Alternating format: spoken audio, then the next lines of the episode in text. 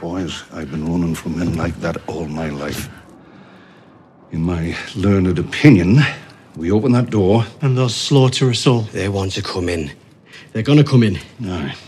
But we don't need to make it easy for them. Ed is our only chance. It's a sad fucking statement if Dolores said it's our only chance. There's always the red woman. What's one redhead gonna do against 40 armed men?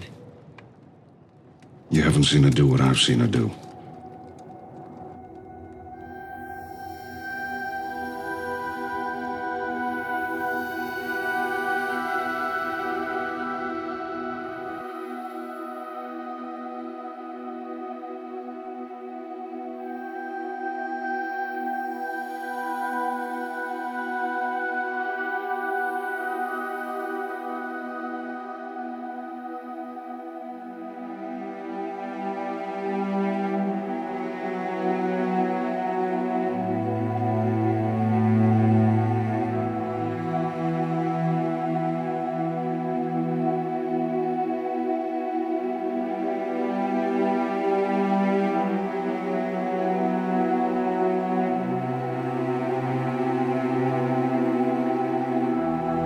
Está começando mais uma edição do Podcasteros.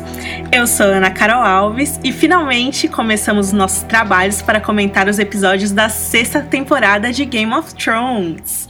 Aí. Estamos aqui hoje com Rafa Bacelar, E aí, galera, pelas mortes de Oberyn e Elia e pela família tradicional dornesa, eu voto sim. Angélica Hellish, Olá, galera. Eu quero só saber se quanto que o Calmoro tá ganhando pra vazar os áudios da Calize, cara. e Marcos Noriega. Opa, Arya Stark na terceira temporada de Demolidor, não percam. vamos ver, vamos ver. Os comentários que você ouvirá a seguir terão spoilers. Todos os livros publicados das Crônicas de Gelo e Fogo. É sempre bom lembrar para quem tá escutando pela primeira vez que eu, Ana e o Rafael, como somos editores do Game of Thrones BR, nós sim já lemos todos os livros, mas a Angélica e o Marcos não leram os livros, são apenas muito fãs da série e pesquisadores de cinema e audiovisual. Bom, vamos lá então. Red Woman, dirigido por Jeremy Podeswa, escrito por David Benioff e Dan Weiss. Nós começamos subindo em nossos lobos gigantes a caminho de Winterfell. Vamos lá?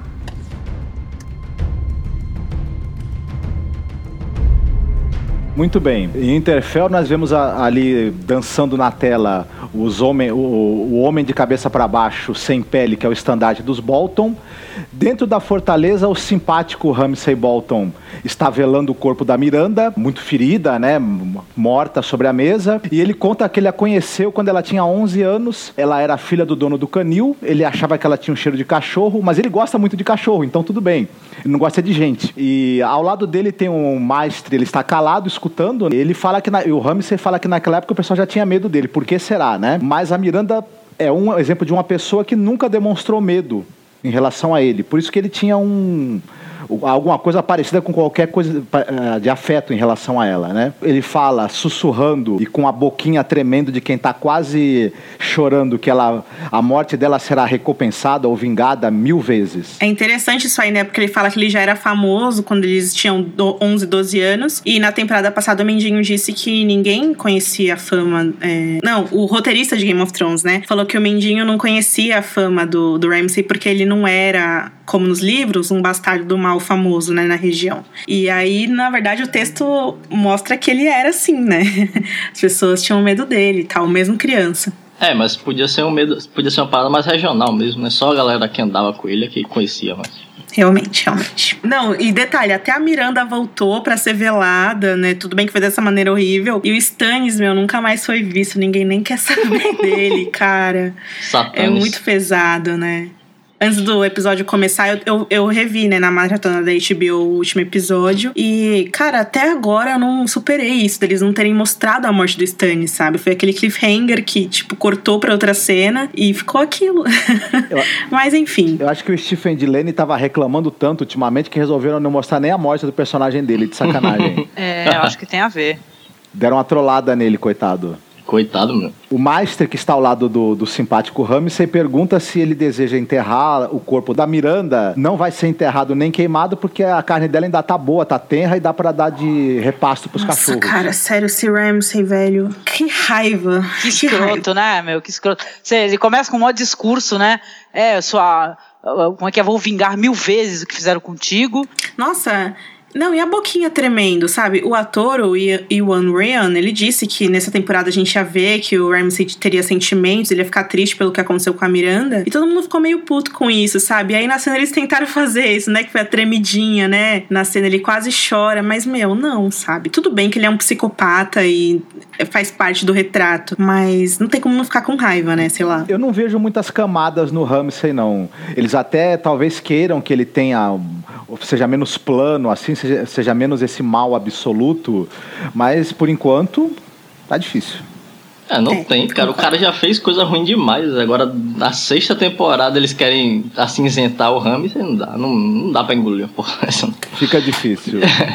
É, na cena seguinte, o papai Bolton, o Ruzi, está dizendo ao seu simpático filho que ele ficou muito impressionado com o comando dele, que ele conseguiu vencer o falso rei Stannis. Eles estão pensando em dar um prêmio pro cara que matou Stannis, o homem que desferiu o golpe fatal, que eles não sabem quem é e que não é um homem, na verdade. Mas ele depois ele lembra, olha, vencemos uma, um- uma etapa aí, vencemos o inimigo, mas olha, eu me rebelei contra, contra a coroa para arranjar o teu casamento. E em breve, né, vamos ter um desafio muito maior do que esse grupo de Baratheons cansados aí, com frio, com Nossa. fome.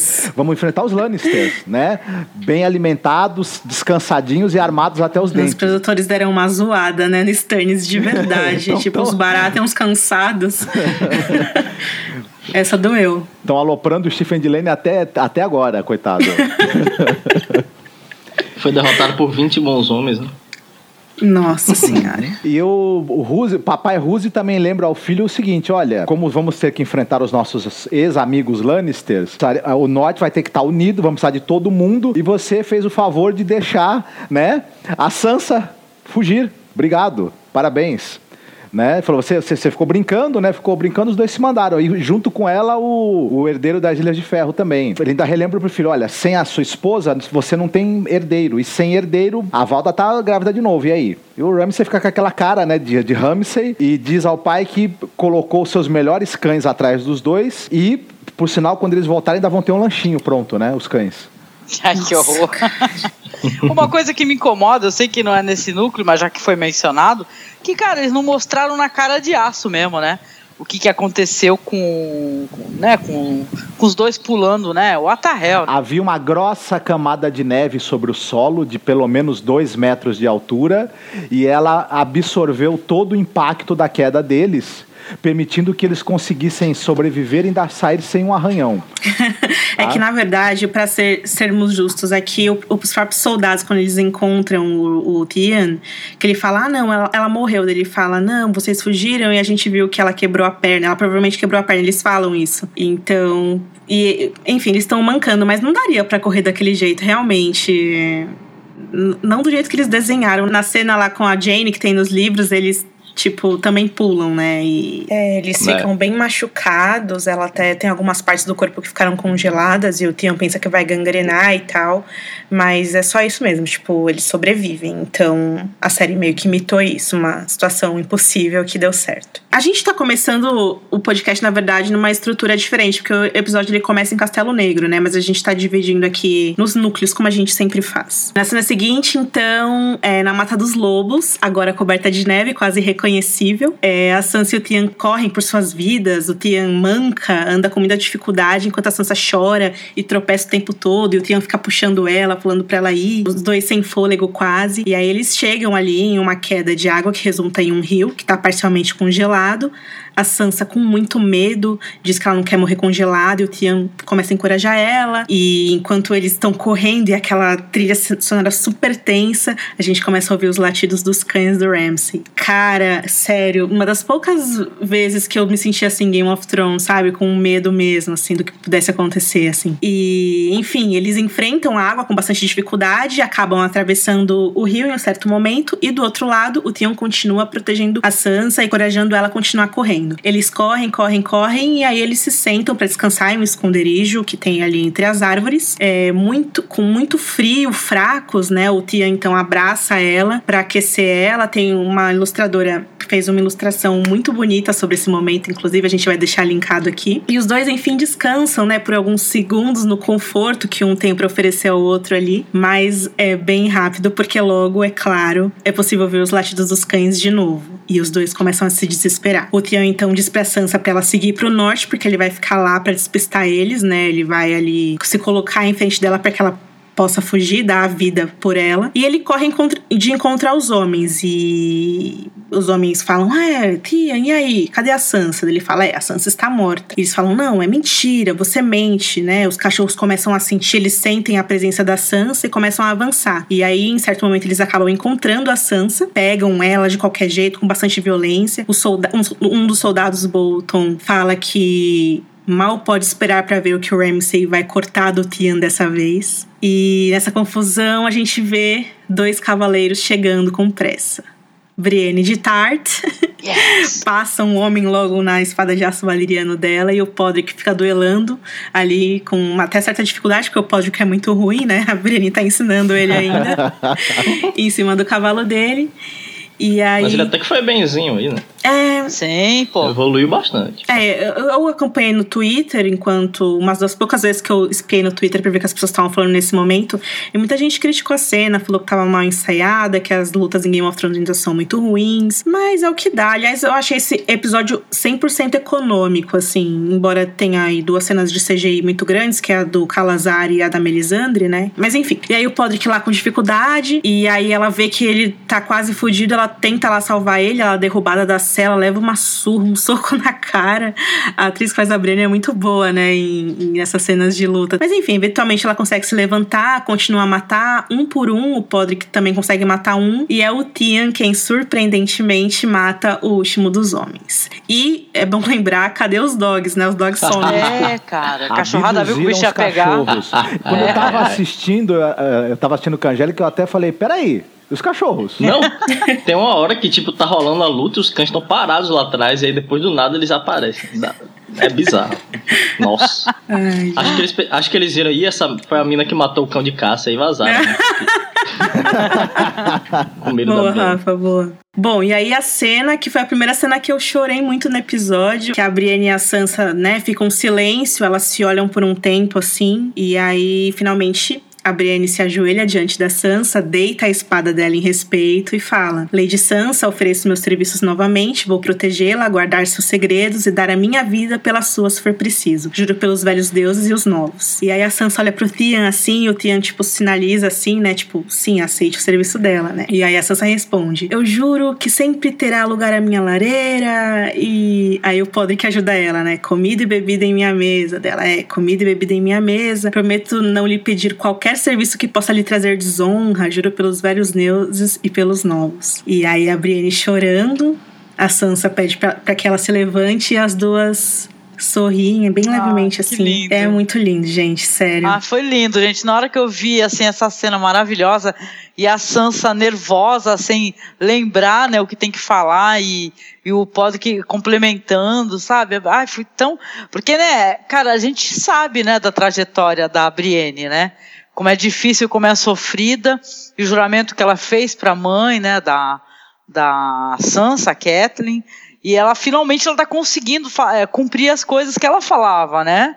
Ela atacou o Stannis e agora está conseguindo proteger e defender a filha da, da Catherine. Ah, maravilhoso, gente. Eu fiquei muito emocionada também, muito. No final da quarta temporada, a Brienne é, encontra a Arya, né? E a Arya se recusa, e aí pela primeira vez alguém aceita. E é muito legal porque a Brienne vai poder contar pra Sansa, muito diferente dos livros, que a Arya tá viva e que ela sabe a última vez onde a Arya foi vista. Foi o, o momento da Brienne se sentir verdadeiramente cavaleira e da Sansa se sentir um pouco verdadeiramente rainha do norte, né? Foi bem legal. Sim legal sim, isso daí. Sim, né? Muito legal, muito emocionante, gente. Me senti muito representada pela Brienne. É. Maravilhosa. E o próprio cenário tava bem bonito, a Mata dos Lobos. Acho que eu nunca vi tão bonito assim com a neve caindo. É, cara. Uhum. É bem legal. Uma, uma fotografia meio azulada, né? Muito bonita Sim. também. É, a cenografia estava muito, muito bonita e muito evocativa, né? É o norte, é o norte com seu frio e suas dificuldades. Sim, aliás, esse é o primeiro ano da nova designer de figurino da série. E eu achei a Sansa muito parecida com a Kathleen. A trança, tudo, uhum. assim. A circunstância e o visual. Né? É, a cena do juramento é uma cópia, né? Daquela cena lá da segunda temporada. Ah, com a Kathleen, né? Isso. Uhum. Ah. Não, e meu coração gelou, cara. Quando ele falou assim: olha, eu vou tentar é, disfarçar aqui com eles, você vai e segue sempre ao norte, né? O seu irmão, ele é comandante da, da patrulha da noite, né? Eu falei, ai, não, não, não. Falei, não. Sansa chega lá ai. e tal. Nossa senhora. O Verdade. o simpático, já pensou? Isso aí é o fim de carreira. É fundo do poço. ah, mas a gente pode prever, será que dá para prever que ela vai em direção, de qualquer maneira, ao, ao, à muralha e tal? É, então, tem várias cenas dos trailers, né, que a Sansa parece estar. Tá, ela vai ficar no norte ainda, né, pela vestimenta que ela aparece nos trailers. Tem uma cena que parece que ela encontra o Davos, né, quando você junta as cenas, eles estão numa sala que tem o mesmo candelabro, né, que é inclusive na Ilha dos Ursos, que o, Davos vai pedir em certo momento é, ajuda pra Casa Mormont, né. Mas tem uma imagem que é a da Melisandre, né, Rafa? Que ela tá acreditada pro episódio 4 ou 5, que aparece aparece uma capa, assim, que parece que é a da Sansa. Então dá a entender que a Sansa vai para Castelo Negro, mas não sei, não tem como saber. Ela no cavalo? A Melisandre assim, no cavalo, assim. é. Hum, mas enfim, isso aí é muito chutar, porque só aparece um pedacinho de uma capa, e enfim. é. Pois é. Mas é, ah, tem toda a questão de que essa temporada, né, a Entertainment Weekly fez uma matéria de capa para a revista deles com quatro capas especiais com as mulheres e tal. E eles disseram, né, que a única coisa que eles conseguiram extrair dos, dos produtores esse ano, que eles não quiseram vazar nada, é que essa seria uma temporada em que as mulheres estariam é, em destaque. O que é estranho, porque Game of Thrones é uma série que você sabe que as mulheres estão em destaque, nem sempre no papel nem sempre no papel que seria justo com elas para a história original do Martin, mas elas estarão mais, assim, é, de acordo com os produtores. Então vamos ver, né? Eles, eles sofreram enxurrada de críticas e, e críticas culpando especificamente os dois, né, pela maneira como as mulheres estavam sendo representadas na série, diferente de, de alguns pontos do livro, em que a, a representação, digamos assim, era mais empoderada, talvez. E aí eles resolveram, né, talvez dar ouvidos um pouco às reclamações do público, né? É, eu acho que a gente já viu até algumas, algumas soluções colocadas nesse episódio, né? Tipo, no caso de Dorne, por exemplo.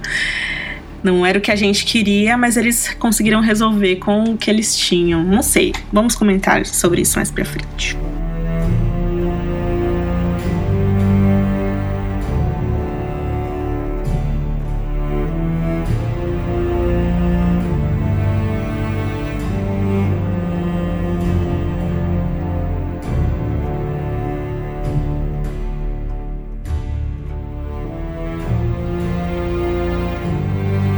A cena de Portugal começa com a embarcação dornesa chegando pela Baía da Água Negra. E aí depois a gente pula pros aposentos da Cersei e vem ela acariciando os cabelos dela, né? Que estão mal cortados ainda, por causa da, da punição dela lá, dada pelo Alto Pardal. E aí a aia dela entra e avisa que a Micela chegou e ela fica. Ela sorri, né? Faz um tempo que a gente não vê ela tão feliz assim. Ela levanta e sai correndo ao encontro da filha. A gente vê a montanha aguardando ela, né? E aí quando ela desce as escadas e olha pro barco, ela percebe que tem algo errado ali, porque o Jamie tá sozinho, parado, chorando e atrás dele ela vê uma mortalha dourada. E aí ela começa a chorar porque ela certamente lembra da profecia da Meg, como a gente vê mais tarde ela falando na cena seguinte, que é entre ela e o Jamie no quarto e aí ela começa a falar para ele da primeira vez que eles viram um corpo morto, que era o corpo da mãe deles, né, a Joanna Lannister. E aí ela começa a dizer que sempre se perguntava como o corpo da mãe ficaria, né, se incharia se ficaria negro, se os dentes dela cairiam e ficariam à mostra. Ela chora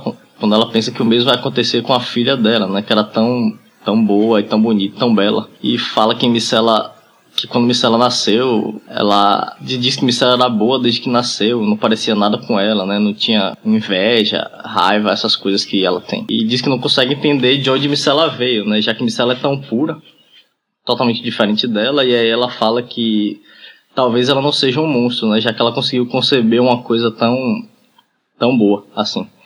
E é bem. É outra coisa bem rara também é a gente ver a Cersei ela se autodepreciando, assim, dessa forma, né? Dizer que é um monstro e tal. Ela é sempre bem segura disso. Eu jamais imaginaria isso, sério. Mas como a Marcela tá viva nos livros, é uma situação que realmente você não consegue nem projetar, assim, é né? Porque, gente, que, que retrato fiel de uma mãe que acabou, acaba de perder o filho, assim, sabe? Eu achei tão bonito. Não, foi maravilhosa. Ela olhando tão. Ela descendo toda feliz, ela correndo, né? Aí ela vai olhando e vai percebendo que só o Jamie vem, né, de pé e vem um tem um corpo assim, né, coberto, né? Aquilo ali foi de partir o coração, gente. É. Aí vem na cabeça assim, porque eu escuto muitos podcasts de vocês, né? Eles falando dela e tal. E eu lembro que ela também é um produto do meio dela, que ela, em que ela viveu, né? Em que ela cresceu. Né, que às vezes até essa questão da loucura, do ódio, da raiva, da vingança, foi uma coisa que foi introjetada através também da criação né? E ela, é além de tudo, ela é uma mulher e uma mãe, né? Só que o pessoal tem hábito de ficar é, descaracterizando ela, né? Tirando isso dela. E ela é uma mulher, uma mãe, entendeu? Ela passou por um grande sofrimento, uma grande humilhação, né? Então é muito doloroso. Foi triste ver, né? Esses diálogos assim e muito fiéis assim ao que é a realidade. Quando a gente perde um ente querido, né? A gente pensa essas coisas às vezes mórbidas, assim, né? Tá, mas a gente pensa e não, não quer pensar, mas pensa. É triste demais. É, o arco da Cersei na série é um dos mais honestos, assim. Até as coisas que eles desviam nos livros são muito, muito, muito boas. E principalmente quando é coisa envolvendo os filhos dela, sabe? Foi, foi realmente bom o trabalho da Lina nesse episódio. Foi mesmo. E ela já não veio de uma situação fácil, porque ela passou por aquela humilhação lá, que foi a câmera da vergonha. É. E a única felicidade que ela teria agora seria a filha de volta e foi arrancado dela quase na mesma hora, né? Aliás, é, muita gente falou, porque eles não mostraram a reação do Jaime ao ver a irmã pela primeira vez daquela maneira, né? Porque a Cersei tinha aqueles cabelos dourados, uma leoa, né? Sempre tão vaidosa, sempre tão cheia de si. ela tava quase careca ali. E é. ele não, não reparou isso, né? em nenhum momento ele demonstrou assim algo nesse sentido. O pessoal estranhou não um pouco. Não mostra. É, não mostra exatamente. Mas é, é que eles estavam diante da morte da filha, então era a, tragédia mais imediata, assim, eu acho, né? É, isso aí. Pô, o cara, ela tava lá chorando, ele ia chegar e ia falar. Ah, cortou o cabelo. aí ela falar, não, eu tirei pra vender. É. Só o Rafa mesmo pra fazer é. Mas a, é, eu achei a atuação da Lina Headey nessa cena que envolve a chegada do Jamie e o corpo da, da filha dela, uma atuação contida, né? E isso foi bacana porque impediu da cena perder o tom, cair no, no, melodrama forçado e tudo mais. E ela percebeu muito bem, essa atriz, o tom da personagem mudou depois de tudo que aconteceu com ela, as, as próprias reações dela e a maneira dela estar tá até enxergando as coisas está diferente. A atriz passou muito bem essa mudança de tom, desde a temporada, do final da temporada passada, inclusive. Tá muito, muito uhum. bacana mesmo. Verdade. É, se fosse um tempo atrás, ela certamente culparia o Jamie, né? É, não. Tenho certeza foi um, disso. Foi uma fosse... conversa trágica, né? Que, que ela teve com ele, pai e mãe, né? No final de contas, né? É, eu acho que a, o, o, que ela passou mudou ela mesmo, porque tenho certeza que se fosse antes, ela ia culpar o Jamie, ela ia ficar retada com ele, falar que ele não protegeu só, a filha. Só uma coisa esperando. me deixou. Não, não, e só uma coisa me deixou meio assim, porque ela falou da filha, ela falava da filha é, que era uma coisa boa que ela fez, né, que era inerentemente boa, né, e aí eu lembrei do Tommen, né, que está vivo, e ele é uma, uma criança boa também, não é? Uma criança ah, gentil, cara, mas meiga. Aí é que tá. Mas aí é que tá, não porque maus sentimentos. porque ela, é, o Tommen foi a única coisa que a bruxa não tirou dela ainda. E o que, que ela vai fazer, entendeu? para reverter, para que a, né, que não se concretize assim. O que, que será que ela vai ser capaz de fazer? Muito medo disso. É, não sei se ela vai fazer. Nesse episódio ela parecia bem. É, ela parece ter aceitado bem a profecia, né? Tipo, falar que não tem jeito e que deu a entender de que ela já sabe que o Tommy vai morrer e que não tem o que ela o que fazer, né? O Jamie que o Jamie meio que traz a esperança de volta para ela, ele fala: ah, "Foda-se as profecias, foda-se o destino. Foda-se tudo que não seja a gente". É, bem foda essas palavras. É bem foda esse foda-se, né? Mas é pelas frases do trailer ela falando escolha violência, porra, sabe? Tipo, você sabe que ela vai é. despirocar foda. É, é um isso, tom bem diferente, né? O trailer dá a entender que, ela, que, que ia ser uma série que só ia falar de vingança. A gente não esperava essa atuação nem nada, né? esperava uma, uma, uma Cersei louca, né? De raiva, de ódio. Não, então, mas isso aí tá é. por vir aí, entendeu? É, tá por ah. vir. O Jamie que deve ter acendido isso dentro dela, porque antes dele falar, ela parecia totalmente derrotada, quase. É. é isso que ele falou para ela de, de foda-se todo mundo, só importa a gente, me, me remeteu direto à, conversa que ele teve com o Tywin, que é a primeira aparição do, do Tywin na série. E que ele fala: você tem que ser o homem que você está destinado a ser, assumir suas responsabilidades, inclusive em relação à família e tudo, me remeteu direto àquela conversa. É, nessa conversa com o Tywin, o Tywin inclusive fala uma parada, é, o leão não se importa com a opinião das ovelhas, uma coisa assim. E é, é uma frase legal, né? E é mais ou menos o que o Jamie fala também, tipo, ah, foda-se o resto, o que importa é a gente mesmo. E aí eles se abraçam e acaba a cena assim. Eu tipo. sempre não, eu sempre achei assim, é que. Porque o, o personagem do, do Jaime Lannister, ele teve um arco, né, também, uma, uma alteração na maneira dele de ver as coisas e tal. A, nossa visão, né, é, dele mudou muito, né? Desde a, daquele episódio lá com a Brienne. E eu sempre achei também que ela exercia uma certa influência sobre ele, uma influência muito negativa. É, eu sinto, eu sinto saudade daquele Jaime Lannister, entendeu? Que que tem um olhar bondoso acima de tudo, né? Que você descobre que no final ele é um regicida, mas tem motivo. É, isso me faz lembrar que nos livros eles rompem, né? Eles estão rompidos há muito tempo, na verdade, nos livros e na série. Desde a uhum. quarta temporada eles resolveram seguir, né? Com eles uh, juntos, né? De alguma forma. É. Como um casal mesmo. Como um casal. E é interessante porque tem um, uma passagem dos livros que a gente leu um dia desses que ele, ele passa de novo no castelo de que é aquele castelo em que o Ned mata a Lady. E aí ele lembra, né, sozinho, que, que a Cersei é, mandou ele procurar a área, porque a loba da área tinha mordido o Joffrey, para matar a área. Daí ele fala: é, ainda bem que a área foi achada primeiro por outra pessoa, porque se fosse eu que tivesse achado a área, eu teria matado ela. Mesmo depois de romper com a Cersei, ele lembra que ele teria matado a Arya, entendeu? E o que, que o Martin faz? Ele, ele fala assim: não, o, o, o Jaime é esse personagem que se redimiu de várias maneiras, mas ele ainda é um homem com um tom de cinza mais escuro da, da, dos pensamentos e dos desejos dele, assim, sabe? Que eu gosto muito do Jaime é. sobre isso, porque apesar de ele ter, ter tido essa, essa rendição, vamos dizer assim, ele tem pensamentos muito errados ainda. O que torna ele muito mais humano, inclusive, né? Sim, é verdade, né? Não fica aquele super-herói plano, né? E tal. Ah, tive uma visão, mudei, é. né? Exatamente. Bom, então agora vamos pegar as nossas liteiras e ir em direção ao septo de Baylor visitar a rainha Marjorie.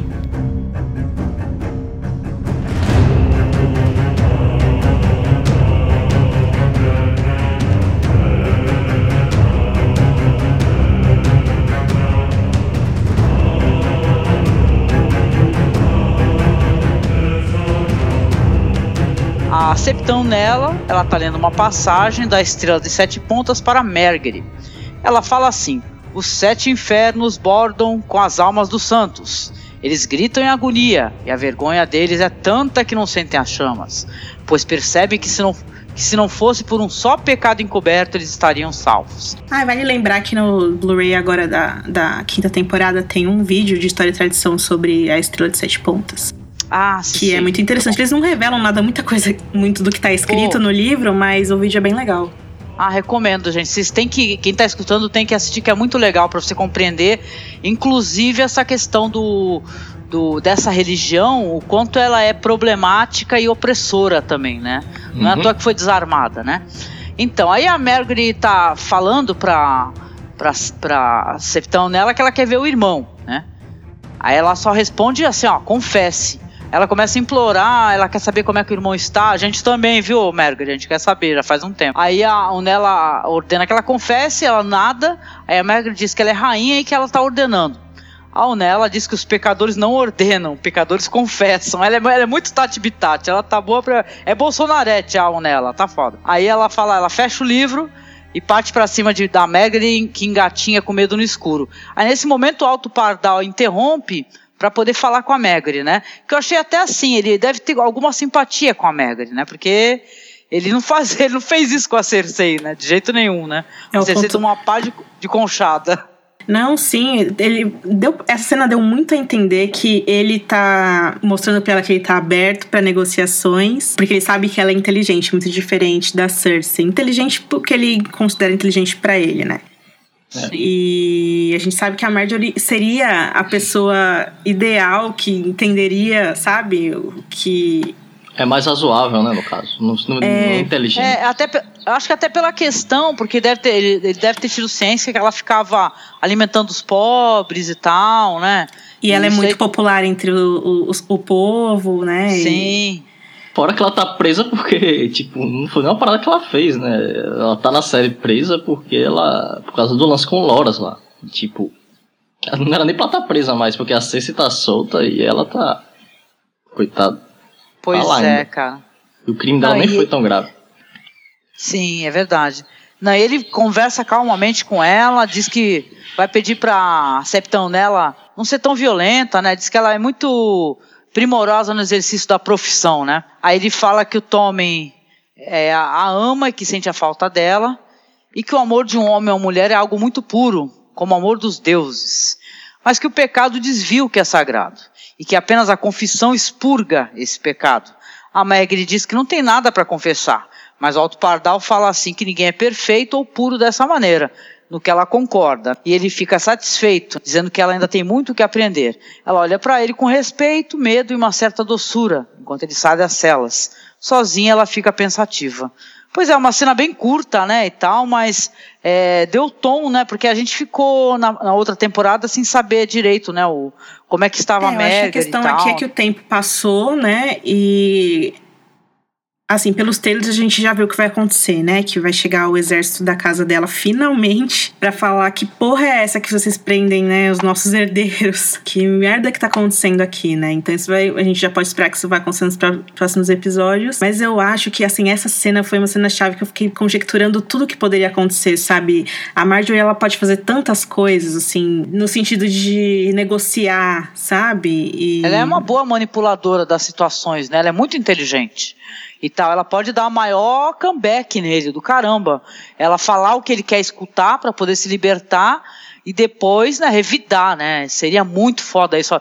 Simpatiza, simpatizaria muito com isso de acontecer. É, para mim o ponto fraco do que pesa nessa balança, de, na estrutura de governo ali que acontece em, em Westeros, em Porto Real, é a questão da grana. Porque a gente aprendeu ali na quarta temporada que os Lannisters estão duros, estão devendo para todo mundo e não pagaram. E, e a casa. Estão sem aliados agora, né? Estão sem aliados e o patriarca morreu e a mente pensante tá em Meereen. E assim, a casa da Marjorie, que é os Tyrell, eles são uma das casas mais ricas de Westeros, né? Inclusive lá na una terceira temporada, no episódio do casamento da, da Sansa com o, com o Tyrion, elas conversam, né, que dentro da série a casa Tyrell é a segunda casa mais rica, só perde para os Lannister, mas aí a gente descobre que os Lannister estão pobres, então eles são a casa mais rica. Então, nesse sentido, o poder de barganha deles com a fé é muito maior. Vai ser bizarro, porque a Cersei, por outro lado, tá louca, e eu também vai ter que escolher entre a mãe e a esposa, e enfim. É, até inclusive uma das únicas razões para ele estar tá mantendo a Marjorie presa é se ele estiver buscando algum apoio apoio, sei lá, né, dos Tyrell. Exato. Porque, mano, ela não devia estar lá, já tinha saído. Ela é rainha de verdade. Tipo, a Cersei é a mãe do rei, ela é a esposa do rei. É, mas tem toda aquela questão de, tipo, a série querer passar uma mensagem com a questão do, da homofobia e tal. Vamos ver, né? Porque também bater no Loras e prender ele como fachada, né? Tipo. Hum. O, é pior Pardal, ainda, ele, sabe? Ele sabe que ele chutou o balde, né? E que vai ter, vai ter o a volta. Então ele está precisando, tá precisando de aliados e se armar antes que resolvam dar o troco nele, né? E quando vier o troco vai ser pesado, né? Seja, da, seja a vinda dos Lannisters ou dos Tyrell, né? Ou de ambos. É, vamos ver, porque assim, a, não tem como o exército da Campina ser menor do que, de maneira alguma, do que o da fé militante pelo menos do que a gente sabe. Mas, enfim, a fé tem toda essa filosofia de, de livrar o mundo do pecado, de em respeito aos deuses, em, em respeito ao próximo, a humildade, fazer com que as pessoas que estão no poder deem deem o exemplo, né, para que todo mundo viva num mundo melhor. Mas eles fazem isso de uma maneira que não respeita a liberdade individual das pessoas e enfim. É, então vamos para a porne. Opa. Subem seus cavalos, vamos para a porne.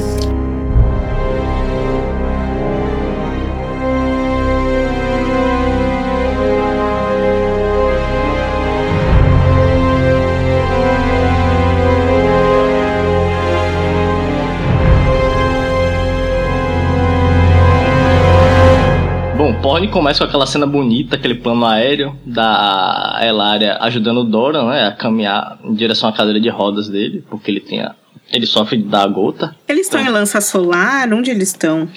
Olha, eu acho que ali é o mesmo lugar, só que um, só que um local diferente no caso. É a mesma locação, mas em outro cenário. Parece o jardim de, parece o jardim de água mesmo. É, né? É, não tenho certeza, nem eles têm, eles chamam tudo de dorme. E a gente chama de porn, de tudo porn. bem.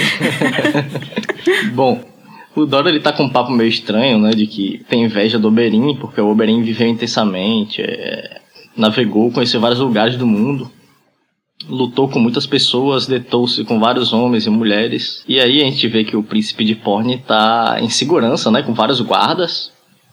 Ou pensa que está em segurança, pelo menos. a gente tá indo do porn. Tá, eu vou parar com porn então. o príncipe de porn. e aí do lado Ai, dele gente, tá o guardião lá, dele, né? Que é aquele Arel Rotar, só tem tamanho mesmo. o capitão dele e a sobrinha Tiene Sandy, que é a, a filha da a filha biológica da, da Elária. Aí o Doran diz que a vida é assim mesmo, cada um com seu papel, né? A Elária concorda, diz que o Dora seria um péssimo aventureiro e o Oberyn um péssimo governante. E aí a gente vê um mestre chegando apressado com um pergaminho para o príncipe. Nessa hora a Tiene já dá uma olhada assim pra mãe, né? A mãe já tá alerta ali. É como se fosse um sinal delas para que elas pretendem fazer. E aí o Dora fica meio indignado e confuso quando ele lê que a Micela morreu envenenada.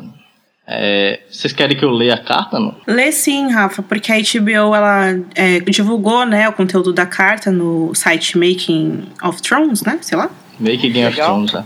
Isso. Mas não foi vazado pelo Calmoro, não, né? Não, não. Bom, tem, tem umas partes que não dá para ler, mas eu vou tentar né, pelo contexto aqui, completar as frases. A carta diz: é, A princesa Micela morreu é, envenenada na nossa jornada de retorno. Eu suspeito de Elária, não de você. Quem escreveu foi o Jamie, tá? É, eu suspeito de Elária, não de você. Mas minha irmã vai declarar guerra. Vai exigir guerra, no caso. É, eu duvido que a cabeça da Elária vai, vai acalmá-la de alguma maneira, mas, mas já é um começo, junto com as suas sobrinhas. Seu filho não pode ficar em Porto Real, então eu o mandarei de volta no mesmo navio. E aí tem um selo lá do Leão, Lannister. É, isso explica porque que o Tristane estava lá, né? No, no, barco ainda, né? Ele não chegou a desembarcar em Porto Real. Eu confesso que. Eu confesso que eu não entendi a dinâmica do. Da, de quando a carta chegou pro. Quando que o, que o James escreveu a carta? Quanto tempo demorou de Dorne para Porto Real? Tem muitas perguntas que não, o timing não tá fazendo sentido, assim, tipo. Bom, eu, eu, se minha filha morresse no barco, comigo, tipo, ele, ele não tinha nem saído direito da, de Dorne. A, é. a menina tava olhando o barco. Ele devia ter voltado ali mesmo. Era, é, ele devia ter voltado na hora, exatamente. Gente. É tá muito, muito confuso. Te, teoricamente, ele escreveu a carta ainda no barco, possivelmente, né? É. Uhum. É, enviou não sei como, através de um, de um de um corvo, enviou, enfim, não sei não, exatamente. Não, mas é porque o, o príncipe, o herdeiro de Dorne estava dentro daquele barco. Tinha que ter corvos para qualquer emergência, sabe? Sim. Não, não faz sentido. A carta devia ter chegado na, na, na, season finale, né? Tipo, é isso que a gente quer dizer. Uhum, bem rápido, né? Na temporada passada, não agora, mas enfim. Mas ele foi muito sábio, Jamie, em sugerir que o Tristane fosse mandado de volta logo, porque ele, ele deve ter pensado que a primeira coisa que ia passar na cabeça da Cersei era pegar o Tristane e fatiar. É, né? e olha como é a vida, né? A Cersei tava toda mansinha e quem matou o Tristane foram as próprias primas. É. Bom, aí quando o, o mestre lá lê a carta ou entrega a carta e o, o Dora começa a ler. É, as meninas não dão nem tempo dele questionar nada. E a Tiene, ela golpeia o Arel, botar pelas costas com canivete. E tipo, o cara, 3 metros de altura, morre na hora. Que, cara... Pois é. que empresa de segurança foi essa que eles contrataram que mandaram esse cara, né? Meu, o Ariel Rota nos livros ele é treinado por uma ordem que chama Sacerdotes Barbudos. Uhum. que nos livros ele é um homem branco e tal, é diferente. Mas assim, é bem legal esse casting. Eu adoro esse ator que faz o Ariel na série. E, é. ou seja, ele é treinado a vida toda para ser um sentinela, para ser um segurança mesmo. E aí, quando você vê ele morrendo desse jeito. Ele é um guarda-costas que foi morto pelas costas. Parabéns. pois é, pois é. Não guardou as costas dele direito. e aí a Lara ela tira uma adaga da pulseira dela, que a HBO também divulgou umas fotos agora com detalhes, é, e golpeia o Dora no coração. O Mestre tenta correr, né, desesperado, mas a Tiene tira o canivete das costas do Arel e joga no Mestre. E aí o Mestre morre também. O mensageiro sempre se ferra. E nenhum dos guardas se move. Inclusive, quando Dora tá morrendo no chão, a Elara diz que ele é um fraco e que nunca saiu do palácio e não conhece seu povo, né? Diz que o povo tem nojo dele. É, a câmera mostra os soldados observando o Dora com uma expressão de nojo mesmo. É, dando a entender que todo mundo já sabia, né? O que ia acontecer. Do golpe. Do impeachment. Teve golpe sim. É. Teve golpe sim. É, a Elara diz que a Elia foi estuprada e assassinada o Oberyn massacrado e o Dora nada fez, que por isso o povo dele tinha é, desprezava ele. Ela fala: "Você não é o Dornês, você não é nosso príncipe". E aí quando ele tá lá sangrando no chão, ele pergunta do filho, e a Lara desdenha dele, fala que o filho dele também é fraco, né, como ele. E que homens fracos não irão governar Norne novamente, nunca mais. Nossa, cara. Aê. Pesado. Pesado. Você gela. Beijos pra Bruno Skitter, que não está aqui entre nós hoje. A Indira Varna é, é sensacional, né? É, a Indira Varna é sensacional, né, gente? Nossa. Indira Varna é sensacional. Né? Eu assisti ela há algum tempo em Luther, que eu nunca tinha assistido, e ela é bem boa em Luther também. É, em Roma. Maravilhosa. Em Roma. Que mulher. Em Pilares da Terra. Quer dizer, Pilares da Terra não, né? O Mundo Sem Fim, que é a série derivada do, do Pilares da Terra, que é bem legal. A gente já indicou bastante aqui. É, tudo que ela faz, ela é boa. Inclusive, a única coisa que me deixou empolgado, a única perspectiva que me deixou empolgado aí nessa, nessa bagunça que é porn é ver o que a Kindira vai fazer, né? Tipo, a Elaria é, vai virar governante, supostamente. O que é estranho, assim, tipo, tem a cena do casamento do Joffrey na quarta temporada, que ela fala em Dorne pra Cersei, né? A Cersei fica desdenhando dela, porque o sobrenome dela é Sandy, né? E ela fica falando, ah, em Dorne é assim mesmo, querida, não gostou, o problema é seu, sabe? E agora, como é que vai ser é, é, esse sistema em que Dorne vai ser governada por todas essas meninas que são bastardas? É. A nova casa, é, uma nova casa, casa feita... House Bad Pussy. House Bad Pussy, exatamente. Mas quem quer a guerra com Porto Real? É o povo de Dorne mesmo quer? Ou será que, é, digamos assim, são os militares? Não sei, é porque é muito difícil, né? Em, to, em, vários núcleos de Game of Thrones a gente não sente quem são, quem é o povo, né? tipo, é, Dorne é um exemplo. Verdade. É, né? É. Tipo, quem são as pessoas, sabe? Inclusive, na, nos livros, quando a Marjorie é presa pelo Alto Pardal, as pessoas vão na porta do septo e ficam gritando, Marjorie, eu te amo, não sei o quê, porque ela é muito amada mesmo. E na série não tem essas coisas, sabe? Esses retratos que são deixar uma coisa mais realista e tal. Em Dorne, sim, as pessoas nas ruas ficam tipo, ah, Oberyn, não sei o que lá. Então, acho que a série deve ter emprestado um pouco disso, sabe? Então, realmente o povo tá querendo vingança. Porque meio que não tem esse lance de os militares, são as famílias nobres, né, de, de Dorne, que são muitas, inclusive. Uma delas, a Casa Dene, que a gente vê no livro, também aprontando várias confusões com a Marcela, mas na série eles cortaram isso e paciência. É, porque o povo, eles, eles certamente, eles amavam o Oberyn e a Elia também, certamente, e aí, quando o Dora não fez nada, eles devem ter ficado revoltados.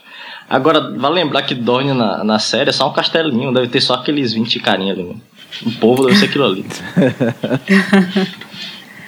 Mas assim, retornando para essa questão das bastardas, eu acho fantástico, assim, o que a série tentar consertar esse, esse núcleo fazendo isso. Muita gente não gostou, mas do ponto de vista narrativo faz é melhor, sabe, do que deixar o Doran lá. É triste porque o, Alexander Siddig é um ator foda. né? Só ficou, aí, só ficou sentado e depois morreu. Só ficou sentado e depois morreu. Chamaram o cara de volta para ele ficar sentado para morrer. Mas assim, é, isso incomoda, mas. Aconteceu alguma coisa em Dorne finalmente, né? Exato. E toda essa questão de empoderamento feminino, eu sei que essa, esse, esse termo tá super é, clichêzão de falar, mas eles consertaram, pelo menos, né, nesse sentido, assim. Vamos ver, né? É, pode ter sido uma forma de compensar, sei lá, a ausência da Ariane, né? Eles forçaram, meio que forçaram esse governo feminino aí, que pode ser que dê certo. Até porque piorar é um pouco difícil. Tava Porque, meu, elas terminaram. Elas poderiam ter matado só o Doran, sabe? E elas mataram o Tristan de uma maneira que o Rafa vai contar agora, enfim. É. que foi tenso. É, até o Arel, né? Podia ser, sei lá, uma resistência, elas podiam prender ele, sei lá. É, exato. Ah, mas enfim, corte de gastos. Na próxima cena a gente vê o barco lá do Jamie, parado no mesmo lugar, e a cena corta pro Tristane que tá é, polindo e pintando as pedrinhas, né, para serem colocadas nos olhos de Micela. A expressão no rosto dele é indecifrável, né? ninguém sabe se ele tá triste Meu, ou se tá... sério, tipo, sua namorada acabou de morrer e aí, o que, que, você faz? Ah, vou pintar um olhinho aqui com essa carinha de malhação aqui que eu tenho. a, a, expressão é, tipo dele é isso. é indecifrável, é a ruindade do ator mesmo, Meu né? Meu Deus, é, gente. Exatamente. Aquilo foi muito bizarro. Eu acho que o cara ficou Não, puto tipo... porque mataram ele. Ele falou, é, vou, vou atuar muito mal. é, pode ser. É, é, o Sidney Magal, né, de Dorne. É, exatamente. não, tipo, quem, quem fala esse negócio dos olhinhos não, não eram as irmãs silenciosas? Mas ele queria mandar um corvo com os olhinhos pra lá, pro... pro... é, é que esse povo de Dorne é meio de humanas, né, quis fazer é, a arte eles Quis... ah. Tem educação artística na escola em Dorne. E aí depois a, a, alguém bate na porta. E ele fala, não, eu tô com fome, não sei o quê. E aí a Albara entra, né, com a Niméria, as duas armadas, com a lança e o chicote, respectivamente. E elas dizem, elas dizem que vieram matá-lo e não alimentá-lo. E aí ele, todo preocupado, né, ele fala, não, vocês são da minha família, não quero machucar vocês, coitado. Tipo, dá pena até nessa hora. Tipo, ele não é o personagem mais gostável assim, mas putz, velho, tipo, ele cresceu com as minas, as minas chegam lá e matam o cara de uma maneira bizarra. Ele tira a espada da bainha, né, e diz que vai enfrentar a Niméria em um duelo. E aí a Obara fala, garoto esperto. Porque a Obara ela tem essa postura mesmo de que é uma lutadora foda. E também, porra, a Obara tá com a lança, a Niméria tá com aquele chicotinho dela ali, não sei o que ele ia fazer. Mas enfim, quando os dois começam a se enfrentar, Albar enfia a lança através do crânio de Tristane, né? Porque ele é estúpido o suficiente de dar as costas para ela. Eu achei muito interessante que o pessoal relacionou a lança empalada na cabeça do herdeiro do príncipe de Dorne com o símbolo da casa Martel, né? Que é a lança sobre o sol. Que imagem terrível, né? E aí ele morre e quando ele cai no chão, sangrando, tipo, as minas mataram o primo que cresceu com elas e depois ainda fazem piadinha, né? Pois a Niméria é. olha pra Bara e fala, você é uma vadia egoísta, sabe? E aí a Bara dá uma risadinha e as duas saem. Putz, esse núcleo ele tá qualquer bagulho, né, galera? Vamos falar real aqui que é pro qualquer espectador bagulho. médio aí tá qualquer negócio, cara. Essa, esse desfecho, então, foi tudo. Tipo assim, o, o cara fortão da lança morre com uma facada. Aí tu tira a faca joga no mensageiro e tal. A outra vai, dá ele pega a faca do pão e enfia no peito do, do, do, do cara lá no, no, trono, sei lá, no, na cadeira de rodas dele, negócio é. assim. Porra, eles depois querem, dessa cena, tá é, foda. Eles querem se corrigir, colocar um band-aid nessa questão da representação feminina. Só que, assim, primeiro que tem um ponto que assim, elas estão eliminando os homens da casa porque eles não são violentos o bastante. É, esse é um plot feminista, esse é um plot que você acreditaria ter sido escrito para uma mulher forte.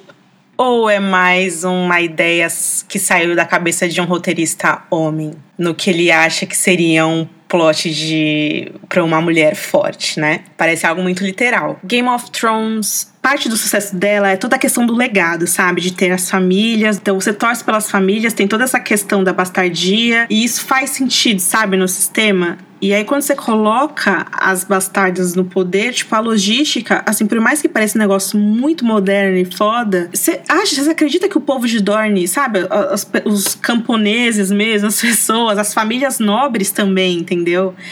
Eles compactuariam com isso? É difícil imaginar isso, sabe? Ah. Mesmo com a história de Dorne, que sabe, a Niméria navegando pelo Mar Estreito, conquistando lá e, e, fundando esse povo que é tão diferente, que foi fundado por uma mulher. Mas a Niméria, ou Naimiria, como vocês preferirem falar, é, ela teve que fazer essa aliança com a Casa Martel, que durou todas as centenas de anos essa aliança, tanto que a Casa Martel é hoje a casa que governa um dos sete reinos. E aí você extermina, né? Porque agora não tem mais a Casa Martel. E do ponto de vista histórico, como que as pessoas vão reagir a isso, né? Isso é uma coisa que é um sentimento que não tem como você desapegar e tal. Porque assim, é, tanto, tanto a Serpente de Areia quanto a Hilária são personagens que podem morrer tipo, você não vai ficar torcendo por, por elas, sabe? Né? Não, não, elas não, não geram empatia, elas não geram mas é assim, eu acho que é porque estão mal é, descritas na série, o, ô Ana, entendeu? É, é, elas apareceram e esse clã que todo mundo falava e a gente já gravava, a gente tava esperando uma coisa totalmente diferente, né? Que a impressão que tem é que é uma coisa muito grande, grandiosa, interessante e tal, né?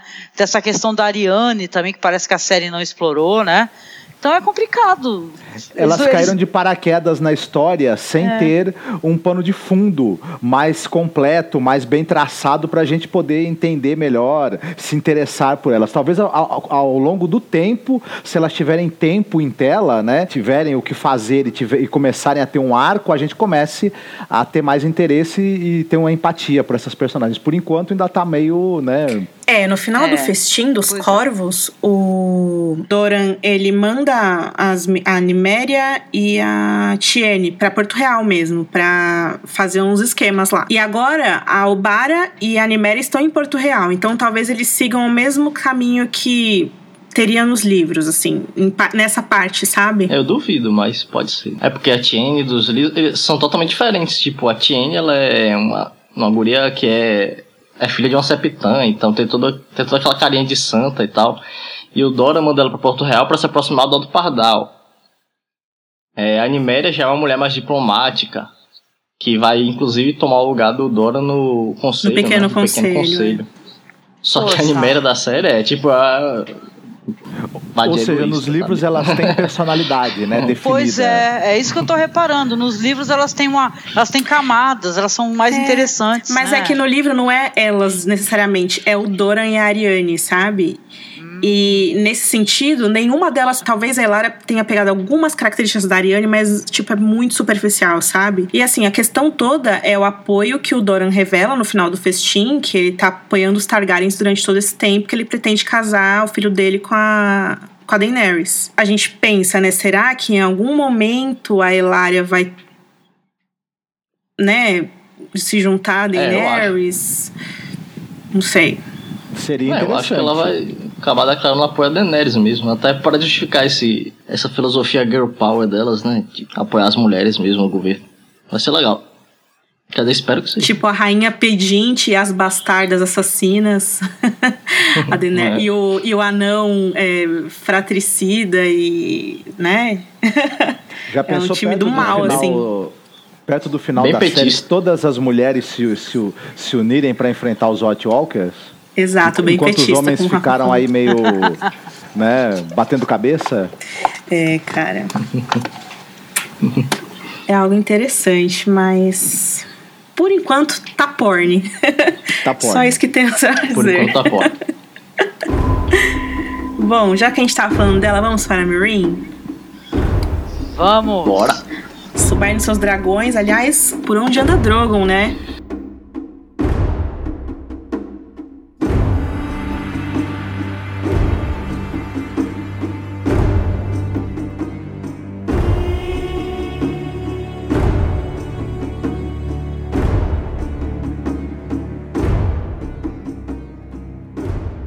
Os trabalhos lá na Baía dos Escravos começam com Tyrion, e Varys passeando pelas ruas de Meereen. O Tyrion diz que é preciso fazer isso porque não dá para governar só olhando o que tá acontecendo lá de cima do alto da pirâmide, 200 metros de altura e tal. O Varys diz que é preciso ter cuidado porque o Tyrion andando todo pomposo, né, como um homem rico pelas ruas, o Tyrion fica todo ofendido e o Varys fala: "É, quando era mais jovem eu costumava roubar homens como você nas ruas". o Tyrion fala: "É, se mas você não é mais um homem, porque você não tem mais um pau, né, Vares? Aí o Vares com aquela cara de cu. Que absurdo.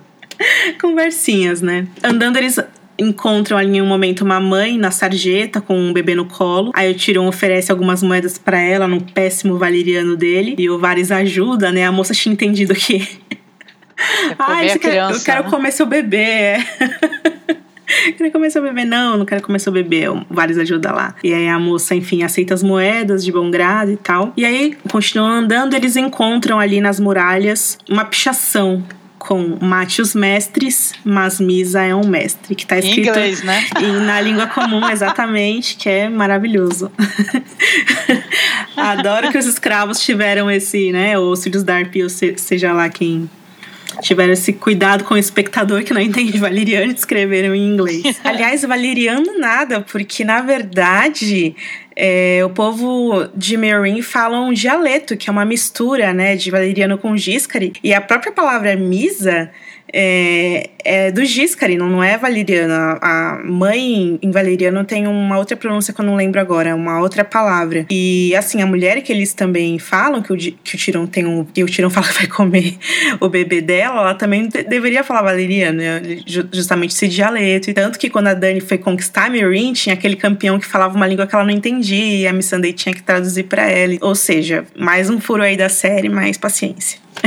e enfim, eles conversam, o Varys e o, e o Tyrion, sobre o fato de que as pessoas não estão contentes com o que está acontecendo ali. É um clima de medo, né? A cidade, inclusive, está vazia enquanto eles andam e tal. A Daenerys desapareceu. Os filhos da Arpia ainda estão matando e tocando terror na cidade inteira. O Tyrion desconfia ali tanto dos mestres quanto dos libertos, que nos leva àquela cena lá da Arena de Dazna da temporada passada, que os filhos da Arpia estavam matando mestres e a Daenerys e os escravos, ou seja, não, não dá para entender muito bem o que eles querem, né?